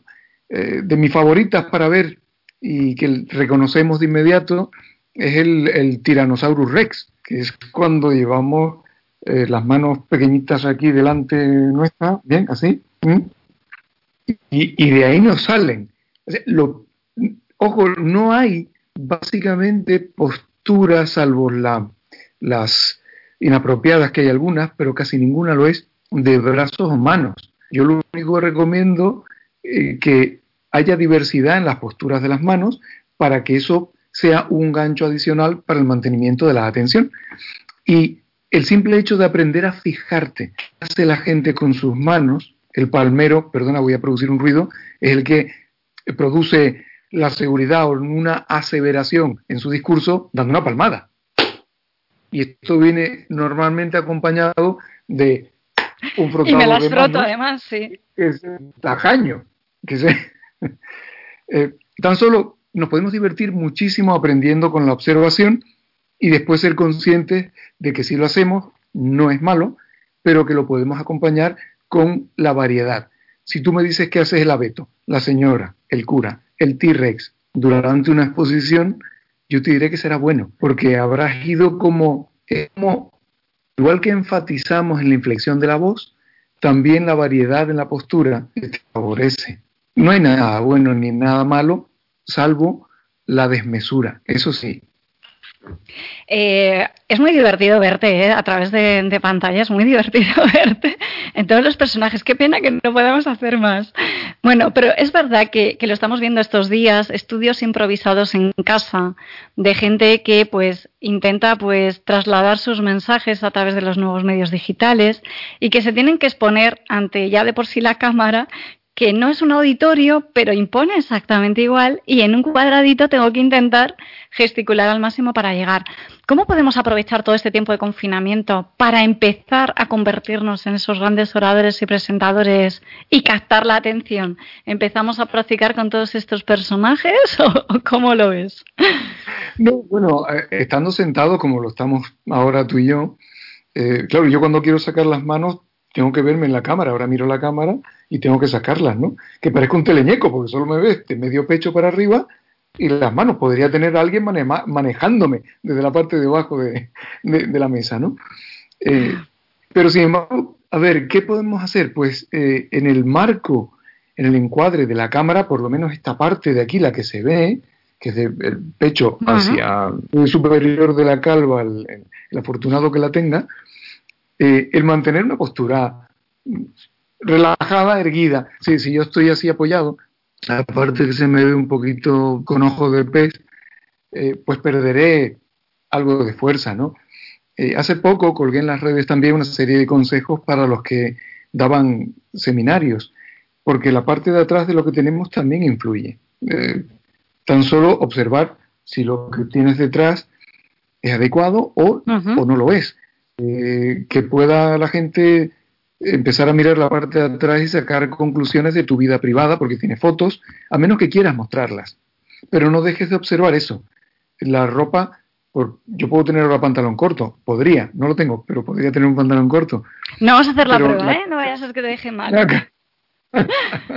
Oye, que estés en Canarias, si lo mismo echas de menos la playa y dices, me voy a poner aquí un bañata, lo mismo. que, me ambiento hace relativamente buen tiempo. Eh, pero bueno, la camisa que te pones, yo te diría, mejor colores lisos, no te pongas cuadros, rayas, no por nada, no es porque no sean adecuados, pero cuanto más neutralices esto, más destaca esto, con lo cual de nuevo estás apostando por un mayor impacto en el mensaje y después cuida la parte de atrás. Grábalo primero, tenlo en cuenta y después sal al ruedo, sal a tu videoconferencia o como quieras llamarla, sin que haya, a ver, sin que haya eh, perfección, porque no, no la hay, pero cuida esos pequeños detalles y te ayudarán a que te salga mejor, sencillamente eso. Pues yo creo que hemos dado varias pistas para empezar una presentación con buena presencia, hacer esa primera puesta en escena eh, brillante, conectar con la mirada de gente, aunque sean los desconocidos que hemos conocido antes de forma muy temporal, gesticular un poquito más de la cuenta para llegar a todo el mundo con un mensaje que sea de percepción y no de, de emisión. Y bueno, y atrevámonos a utilizar todos esos personajes de forma variada para ir incorporando pues un, desarrollo mayor, como decías tú.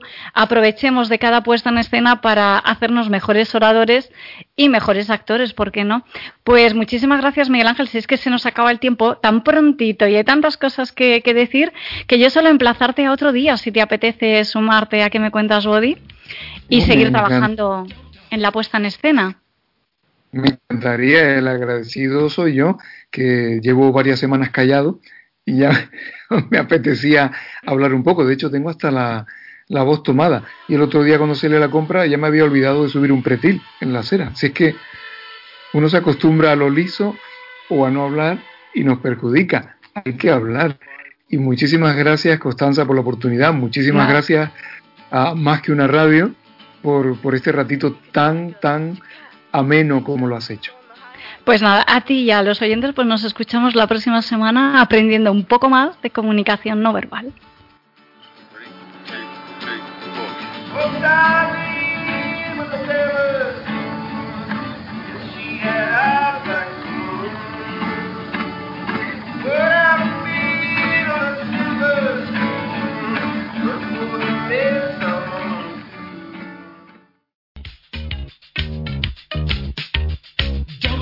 ¿Qué me cuentas, Buddy? ¿Qué me cuentas, Buddy? Las claves silenciosas de la comunicación no verbal.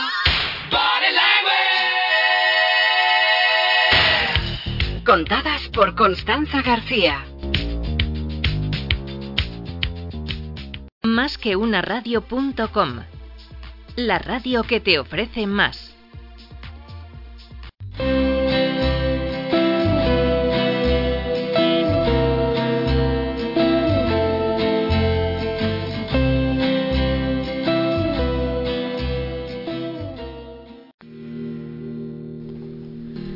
Bueno, Concho, hoy nos hemos metido un hartazgo eh, en el buen sentido de la palabra de comunicación. Si de aquí no sabemos comunicar, entonces es que no tenemos ningún remedio. Y no solamente por nosotros, ¿eh? también la gente que nos escucha, que ahora mismo estamos en plena ebullición de las reuniones. ¿Tú crees que en estas reuniones Zoom la gente es más directa? Se me ha olvidado preguntárselo antes a, a Karim. Más directa, quiero decir, al no tener el interlocutor de enfrente, a lo mejor la gente se puede malentonar más.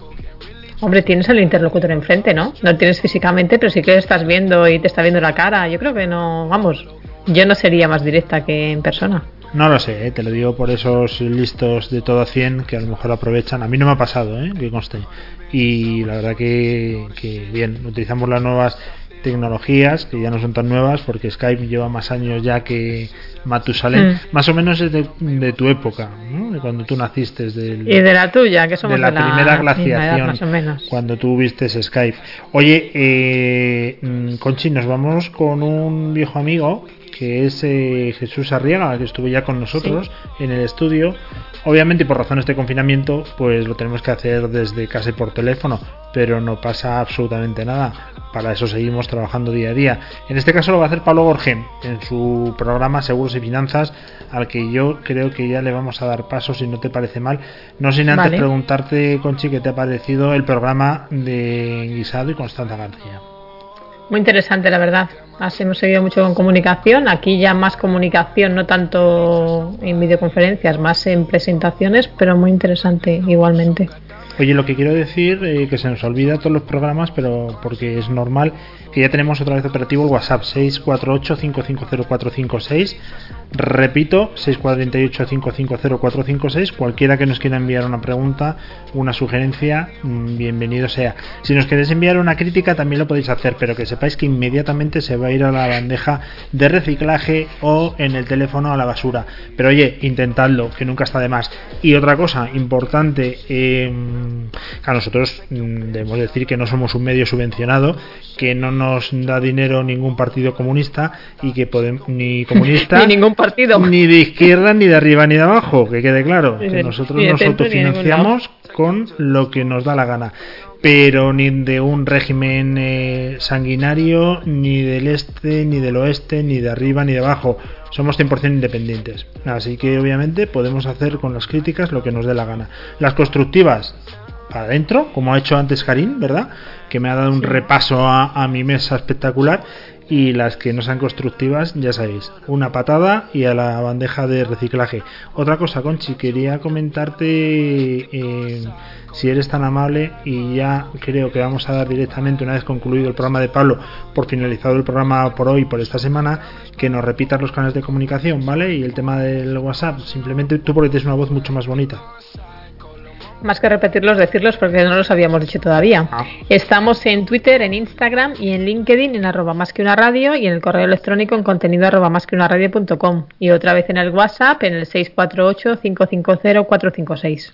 Bueno, pues dicho queda, nos vemos la semana que viene, amigos, y que ha sido un auténtico placer contar con vosotros una vez más. Tenéis la entrevista con Karim y también el inicio del programa en Twitter para que nos veáis. Además, la de Karim yo creo que es que es muy graciosa porque tiene un Sí. momento épico, un momento zapping, pero no vamos a Un par de ellos, ¿eh? Un par de ellos. Un par de ellos, un par de ellos momentos zapping que a lo mejor nos, nos metemos en trending topic. Vedlo y luego nos, eh, si nos queréis mandar un mensaje y nos comentáis qué os ha parecido, pues fenomenal, lo sacaremos en antena. Un beso, eh, les habló Conchi Burgos, Y Luis Vega. aunque ahora, ojo, nos vamos con Pablo Gorgé y Jesús Arriaga. Bueno, sí. Nos Sí, hemos sí. precipitado un poco, vamos a lo que vamos. Venga, un abrazo, Conchi. 360, una visión 360 del mundo financiero y asegurador. Dirigido por Pablo Gorgé. Pablo Gorgé. Money makes the world go around, the world go around, the world go around. Money makes the world go around, it makes the world go round. A mark, a yen, a buck, or a pound, a mark, a yen, a buck, or a pound is all that makes the world go round. Buenos días, queridos amigos. Bienvenidos a un nuevo programa de finanzas y seguros en más que una radio.com. Es un placer estar de nuevo con vosotros, eh, tra- tratando de aportar un poco de luz en estos momentos en algunos aspectos del mundo financiero. Hoy tenemos a Jesús María Ruiz de Arriaga, persona sobradamente conocida en el entorno financiero.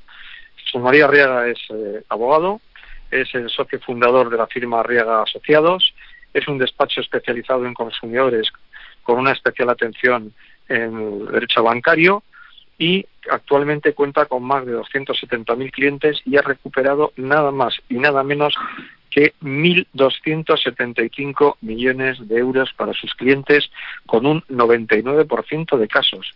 Jesús, buenos días, ¿cómo estás? Buenos días, eh, Pablo, encantado de, de estar contigo y con el equipo. Muy bien, pues eh, acabo de hacer una breve presentación tuya, eh, donde, como hemos eh, explicado a nuestros oyentes, tenéis un porcentaje de éxitos cercano al 99% en todas las reclamaciones que estáis presentando.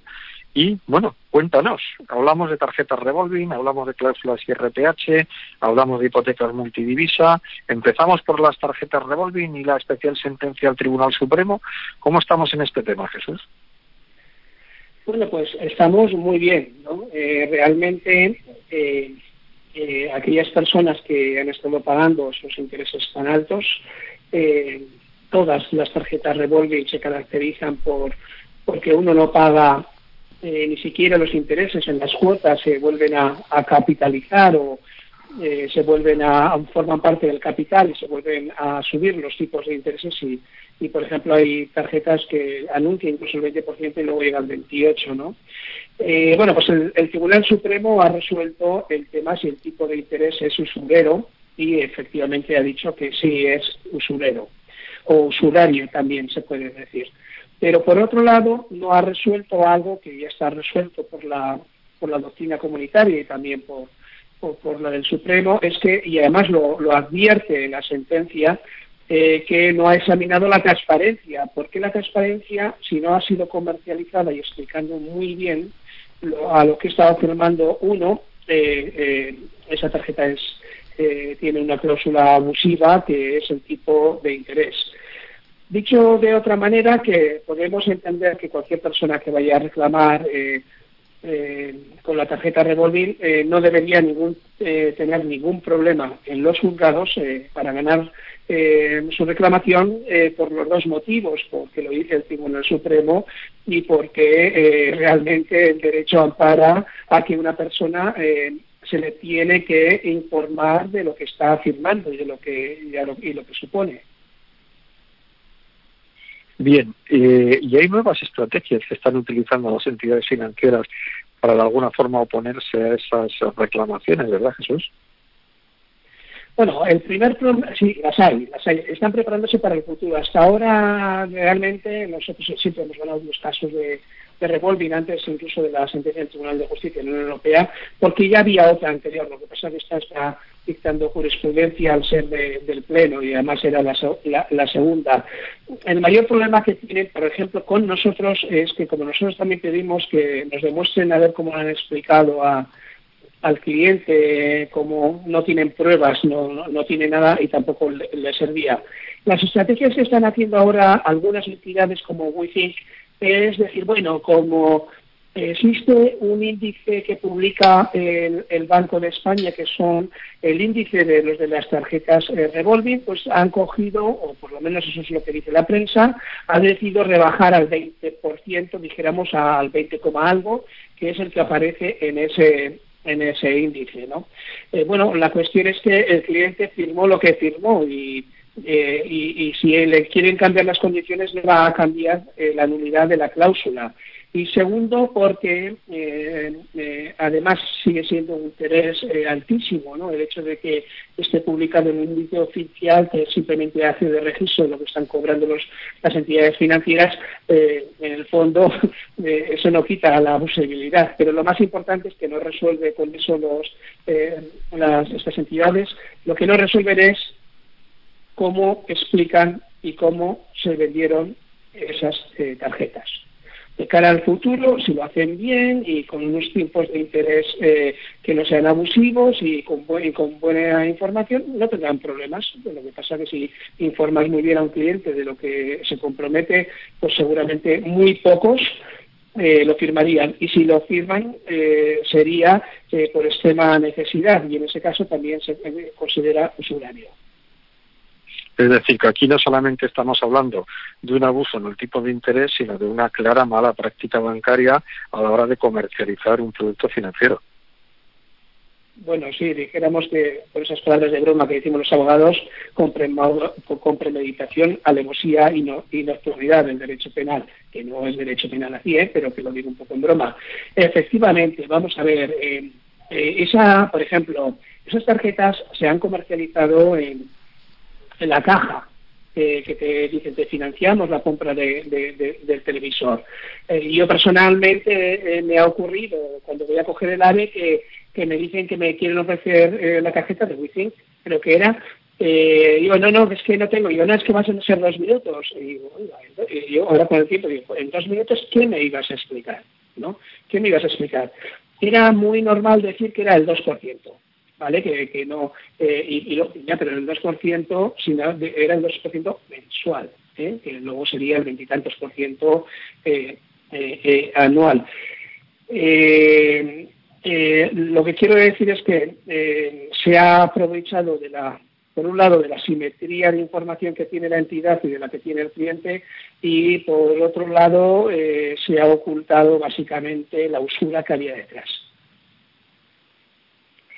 Bien, y, con vosotros, evidentemente, hay una facilidad a la hora de poder ejercer el derecho de los consumidores para eh, reclamar estas tarjetas, además con una experiencia y, ya con una trayectoria en donde habéis demostrado ampliamente el, el éxito de estas reclamaciones a través de vosotros. Sí, eh, efectivamente, eh, bueno, nosotros no hacemos nada que no creamos en ello, ¿no? Y por eso nuestra política de, de, pago es que solemos pedir una pequeña cantidad inicial, muy, muy, muy, muy limitada, eh, y, cobramos eh, nosotros nuestros honorarios de verdad cuando el cliente ha recuperado su propio dinero, ¿no? Incluso, y esto es muy importante, si se pierde el, el caso y el, y, el, y el cliente es condenado a las costas, las asume eh, Real Asociados, porque evidentemente con un 99% de éxito nos podemos arriesgar. Eso para el cliente es muy importante porque no, mm, porque eh, en cualquier caso no va a perder con la, con la reclamación judicial. Eh, eh, lo más probable es que gane, que recupere su dinero, porque hay que pensar que el dinero que que puede darse. Hay casos en el que, por ejemplo, a ver, me tenía un ejemplo yo por aquí, en el que por una compra de 900 euros puede acabar pagando 2.900 euros. Es decir, es una auténtica barbaridad. Eh, en las tarjetas revolving tiene algo que nosotros llamamos el, el efecto bola de nieve. Es decir, eh, si una persona eh, pues eh, paga, no paga mensualmente ni siquiera de los intereses, aumenta la deuda, se capitaliza esos intereses. Y eh, llega un momento en el que estás pagando un interés muy alto por una cantidad superior. En la mayoría de los casos, después de estar pagando eh, tus cuotas, eh, resulta que eh, tu deuda aumenta, ¿no? Ese es el efecto de bola de nieve. Y en muchos casos eso ocurre porque eh, estamos hablando de personas que están vulnerables, ¿no? Porque no tienen la facilidad de crédito o porque tienen que salir para una situación eh, eh, difícil, temporal y, se tira de, de- de- de- la tarjeta. Eso los tribunales, los jueces lo ven muy fácil. Lo entienden y, no- y es, y antes de esta última sentencia del Tribunal eh, Supremo, eh, el resultado era siempre positivo. Muy bien. Oye, y vámonos a otro tema, las cláusulas hipotecarias del IRPH. Ahora ha habido una reciente sentencia del Tribunal de Justicia de la Unión Europea que ha aportado un poco más de claridad en este tema, ¿verdad, Jesús? Sí, eh, eh, eh, sí, con un pero. ¿eh? Es decir, eh, evidentemente el Tribunal de Justicia de la Unión Europea ha dicho eh, que esas, la cláusula del IRPH debe estar eh, controlada por el juez, ¿no? Eh, porque a diferencia del pasado, porque el, el tema del IRPH ya pasó por el Tribunal Supremo y tomó la decisión y tomó la decisión de que era legal porque era un índice publicado eh, eh, por el, era un vídeo oficial publicado por, por, por el Banco de España, ¿no? Eh, y que un ciudadano medio entendía lo que era el IRPH, ¿no? Yo soy economista también y, y, analiza, eh, eh, y la verdad es que no conozco a nadie que le he hecho, le he hecho la pregunta lo que era el IRPH, nadie entendía, ¿no? Eh, lo que decir, lo que viene a decir el Tribunal eh, de Justicia de la Unión Europea, pues que se plantea la duda de que la persona pueda saberlo, ¿no? Y, y que habrá que demostrar si lo sabía o no. De una manera, por ejemplo, y es que ni siquiera se le ha presentado a, a, al cliente eh, una diferencia, por ejemplo, entre IRPH y Euribor. Claro, si ves que el IRPH siempre está dos puntos por encima del Euribor, muy poca gente hubiera aceptado, ¿no? O sea, había una presión comercial para, para que eso. El, el pero es que, bueno, pues que desgraciadamente el que tenga una cláusula IRPH no le van a devolver el dinero si no eh, presenta una reclamación judicial porque el Tribunal Supremo eh, el Tribunal de Justicia de la Unión Europea, perdón, eh, eh, descarga en el juez en, en, el juez nacional, en el juez que le toque a, uno para que eh, determine eh, co, eh, qué es y, y, y, y sustituirla. ¿no? Normalmente este, sería sobre el Euribor. Claro, estamos hablando de unas cantidades que si lo calculamos de esa manera, la mayoría podría recuperar de 25.000 a 32.000 euros por, por, por, un, por un préstamo medio ¿no? hipotecario eh, eh, ahí, ahí, ahí está el tema. Es decir, eh, eh, una vez más, eh, una vez más eh, nos encontramos con esto y también al revés surge la picaresca de los bancos. Por ejemplo, muchos bancos, especialmente CaixaBank, lo que está diciéndole a los clientes o ha estado diciendo, no sé si lo sigue haciendo, es decir, que le quita la, la cláusula IRPH y se la pone Euribor, eh, pero que firme eh, un escrito en el que diga que renuncia a, eh, reclamar judicialmente. Eh, eso está ahora también en el Tribunal de Justicia de la Unión Europea y a mí no me queda ninguna duda de que eso es un pacto prohibido, porque es, representa una renuncia de derechos del consumidor que están prohibidos por la directiva comunitaria y por la ley española.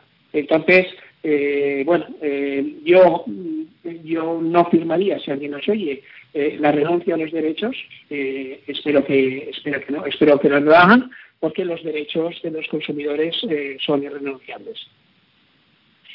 Bien, estamos viendo ahora mismo en prensa estos días con el tema de COVID-19, con el tema de las reclamaciones de autónomos y demás, que direct, y que las ayudas del ICO directamente que está saliendo en prensa como también como mala práctica que no se puede obligar a la comercialización de productos vinculados, seguros de vida y demás, al, eh, a, las ayudas de, del préstamo del ICO.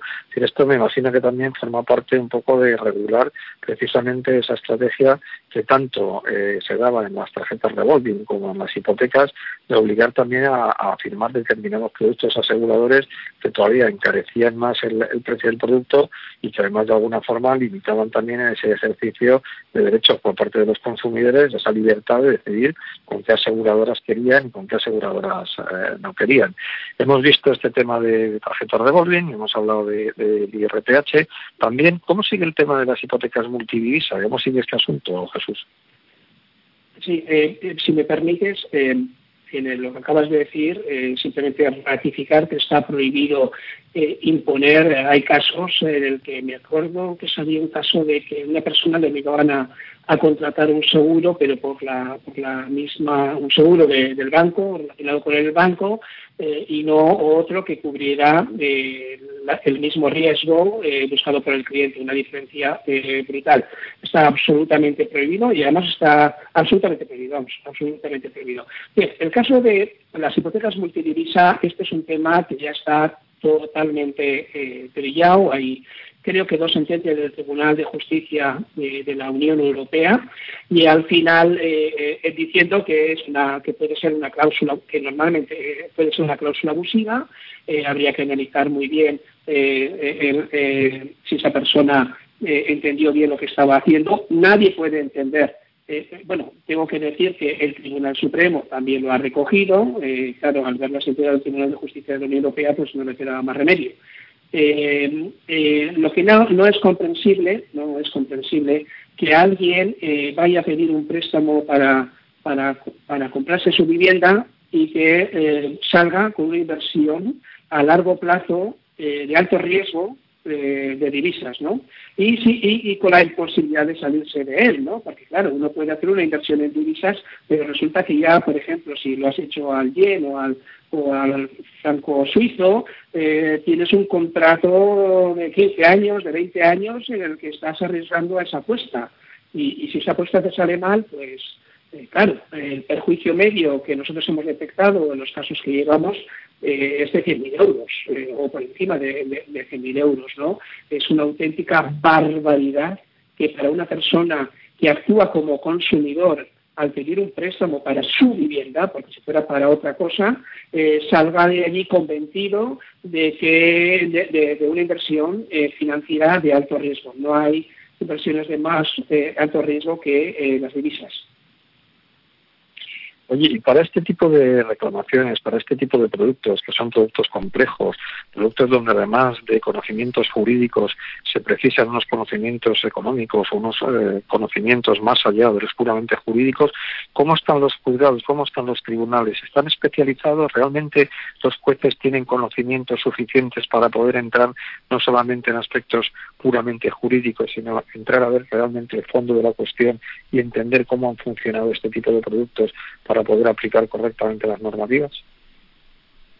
Bueno, yo, yo creo que, eh, que, que, sí se está, eh, son conscientes. Eh, primero porque todos eh, tienen la información y la justificación en las sentencias del Tribunal de Justicia de la Unión Europea donde explica exactamente el porqué de las cosas. ¿no? Eso ya eh, es un elemento, es decir, eh, eh, dijéramos que no tienen la cualificación de expertos financieros, pero sí que tienen el sentido común de la complejidad que tiene esa cuestión para decir,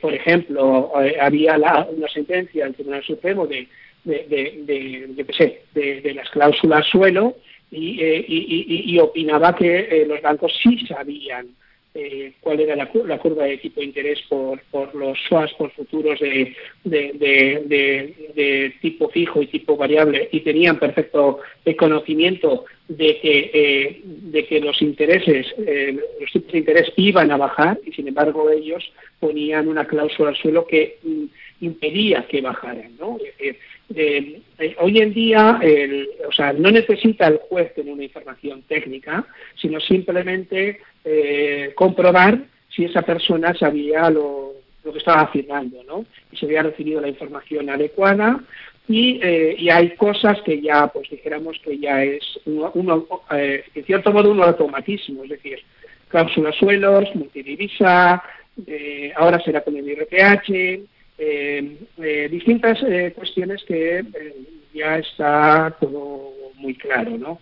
Y de hecho, por ejemplo, eh, incluso para empresas, ¿eh? porque aunque la legislación protege especialmente a los consumidores, nosotros hemos ganado hasta productos muy sofisticados como un swap, que es una permuta financiera por, por tipos de interés, y, eh, y, el juez nos ha dado la razón porque el hecho de no ser un consumidor no significa que tengas derecho a que te la metan eh, cruzada. Ya.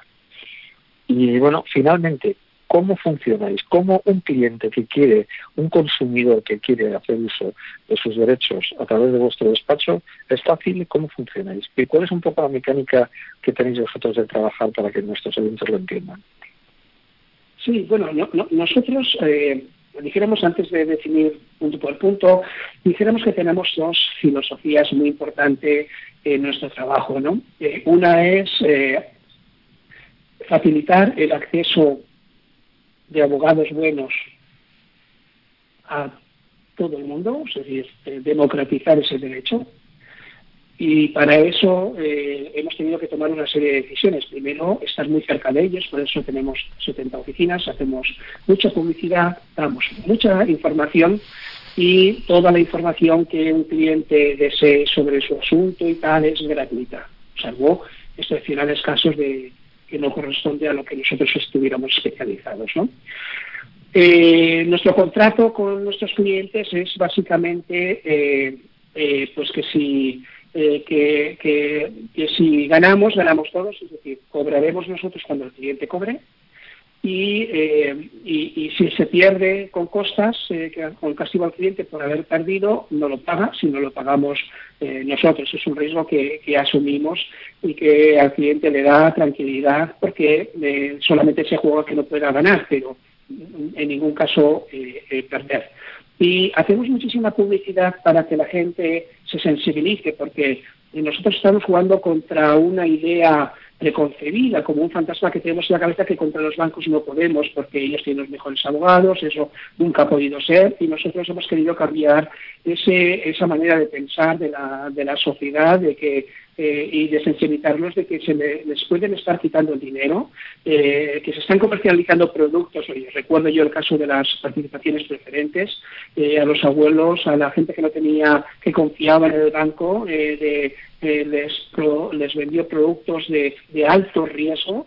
Eh, productos híbridos de capital y, deuda difícil de entender en el que perdían todos la salida a bolsa de Bankia eh, que también nosotros nos llevamos a tope eh, eh, pues conseguimos que nos devolvieran a, a, todos nuestros clientes una salida para mí eh, posiblemente ya olvidan los juzgados penales, incluso delictiva, eh, eh, eso. Y luego tenemos un, operativamente dentro una manera de garantizar la calidad, ¿no? que utilizamos mucha especialización, muchas miles de horas de formación a, nuestros abogados, eh, y, y, la, y, es consciente que eh, los mejores están haciendo la parte que ellos saben hacer mucho mejor.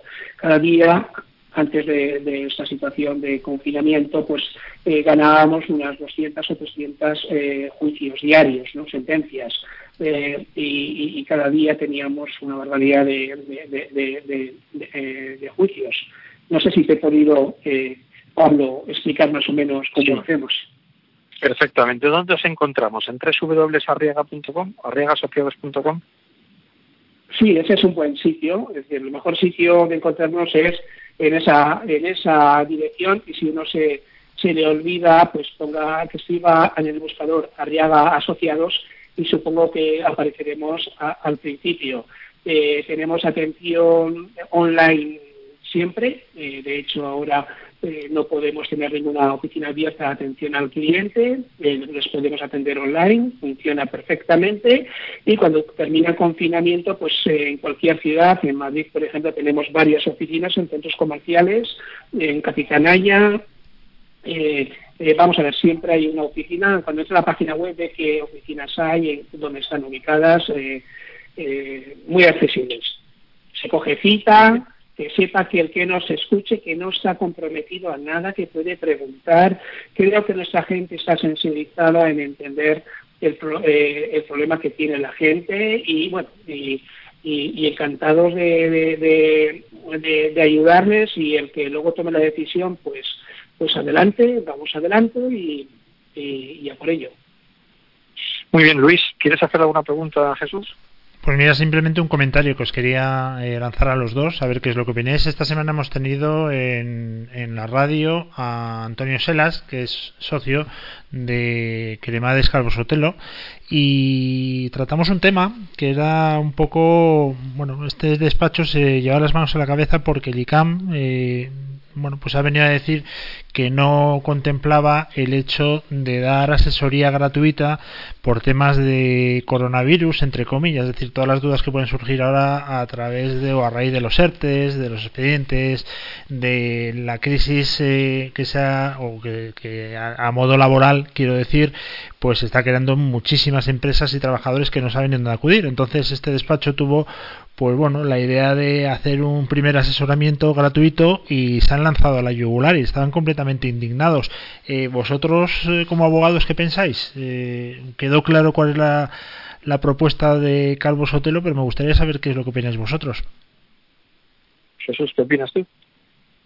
Sí, bien. Eh, mi opinión es que, bueno, ahí se escudan en que en el código deontológico de, de, el Código Ontológico de los Abogados, que es un reglamento, es decir, que lo, lo, lo, lo aprueba los abogados, los colegios de abogados, pero que eh, tiene un carácter de reglamento eh, permite la publicidad, pero tiene algunas excepciones. Una de las excepciones es pues que no puedes hacer publicidad en situaciones así que te aprovechas de la situación de que los coges ahí en mitad de un accidente y cosas así, ¿no? Eh, eh, eh, no obstante, eh, el código deontológico en cuanto a publicidad creo que está fuera un poco fuera de la ley, porque eh, muy bien, está muy bien que tú como, como eh, eh, cole- colegio de profesionales marques tus normas, pero siempre dentro de la ley. ¿Por qué? Porque la ley, hay otra ley, que es la Ley General de Publicidad, y no puede ser que una que una cuestión que sea reglamento, porque ha sido aprobado, eh, lo- no sé por quién, por, porque por el que aprueba los, eh, o sea, el Consejo General, o sea, de los, eh, los, colegios de abogados, Consejo General de la, no sé cómo se llama. Eh, claro, el- ahí, ahí se plantea el tema de que, por ejemplo, plantea el tema de que está prohibida la publicidad que incite la litigiosidad, ¿no?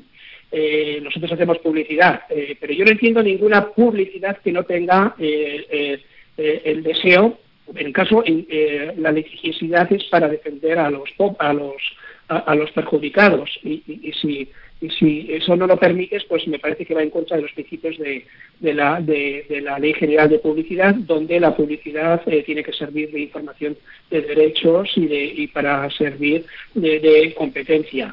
Eh, el tema de, de cremades, calvos o pelo, pues bueno, eh, eh, dijéramos que eh, está un poco eh, atacado por el puntito ese de, de que podría, de que no se debe abusar la situación de personas que tienen un accidente, una situación y tal para, para, para eso. Para mí es dudoso que, que, lo, que, que, ¿cómo se llama? Que el Colegio de Abogados de Madrid eh, tenga razón. Yo simplemente apunto que el colegio también ha mandado una notificación a todos los que somos colegiados indicando que se estaba detectando un posible aumento o una posible incitación a presentar demandas en ese momento de, situación de ERES y demás. Entonces, bueno, como yo creo que el colegio es lo suficientemente independiente y tiene los suficientes conocimientos como para saber, como decía Jesús, que existe una ley general de publicidad y para aplicar el código deontológico y aquellos profesionales que estén incumpliendo ese código deontológico y estén incurriendo en malas prácticas, pues que sean sancionados. Pero no creo que debamos hablar con carácter general de este tipo de cosas, sino directamente ir a casos concretos. Bueno, pues dicho queda. La verdad Eh, que eh, la opinión de los expertos que nos viene muy al caso y que cada uno ya que saque sus propias conclusiones. Eh, Jesús, que ha sido un auténtico placer, como siempre, tenerte por aquí. Una pregunta ya de todo a 100. ¿Sigues estudiando? Nos dijiste que tú no paras nunca, estás Sí. en 400.000 Sí, historias sí, a la sí, vez. Ahora, y- ahora, ahora estoy enganchado. eh, sí, sí, estoy en un, en un programa muy duro y además lo, tengo- lo, lo hago en inglés, lo cual se me hace muchísimo más duro, pero bueno, cada, cada loco tiene sus locuras. este hombre bebé Pablo no para, está todo el día estudiando, es un adicto al estudio. Así que ahora con el Es confinamiento un me adicto imagino al, que al estudio, sí, Sí, sí. Que ha sido un auténtico placer contar con vosotros dos en el programa, Pablo, eh, Jesús, Jesús Arriaga, eh, y nos volvemos a ver, eh, espero que físicamente, porque eso significará que ha terminado por fin el confinamiento, o el arresto domiciliario, que lo llamo yo. Sé que jurídicamente no es así, pero para mí es muy parecido, ¿eh? Así que con muchísimas ganas de veros a los dos y daros un fuerte abrazo. Nos vemos Muy bien, eh, muchas dentro de gracias a poco. todos. Un fuerte Nos abrazo. vemos, gracias Luis, Pablo, encantado. Gracias. Un abrazo a todos y a nuestros oyentes. Hasta luego. Be rich and alone and you need a companion, you can ring ting-a-ling for some mate. If you happen to be rich and you find you are left by your lover and you moan and you groan quite a lot, you can take it on the chin, call a cab and begin to recover on your 14 carat yacht. What? Money makes the world go round, the world go round, the world go round. Money makes Finanzas y Seguros 360. Una visión 360 del mundo financiero y asegurador. Dirigido por Pablo Gorgé. Pablo Gorgé. El que avisa no es traidor. En directo cada día en másqueunaradio.com. Always look on the bright side of life. always look on the light side of life. If life seems jolly rotten, there's something you... Más, más, más que una radio.com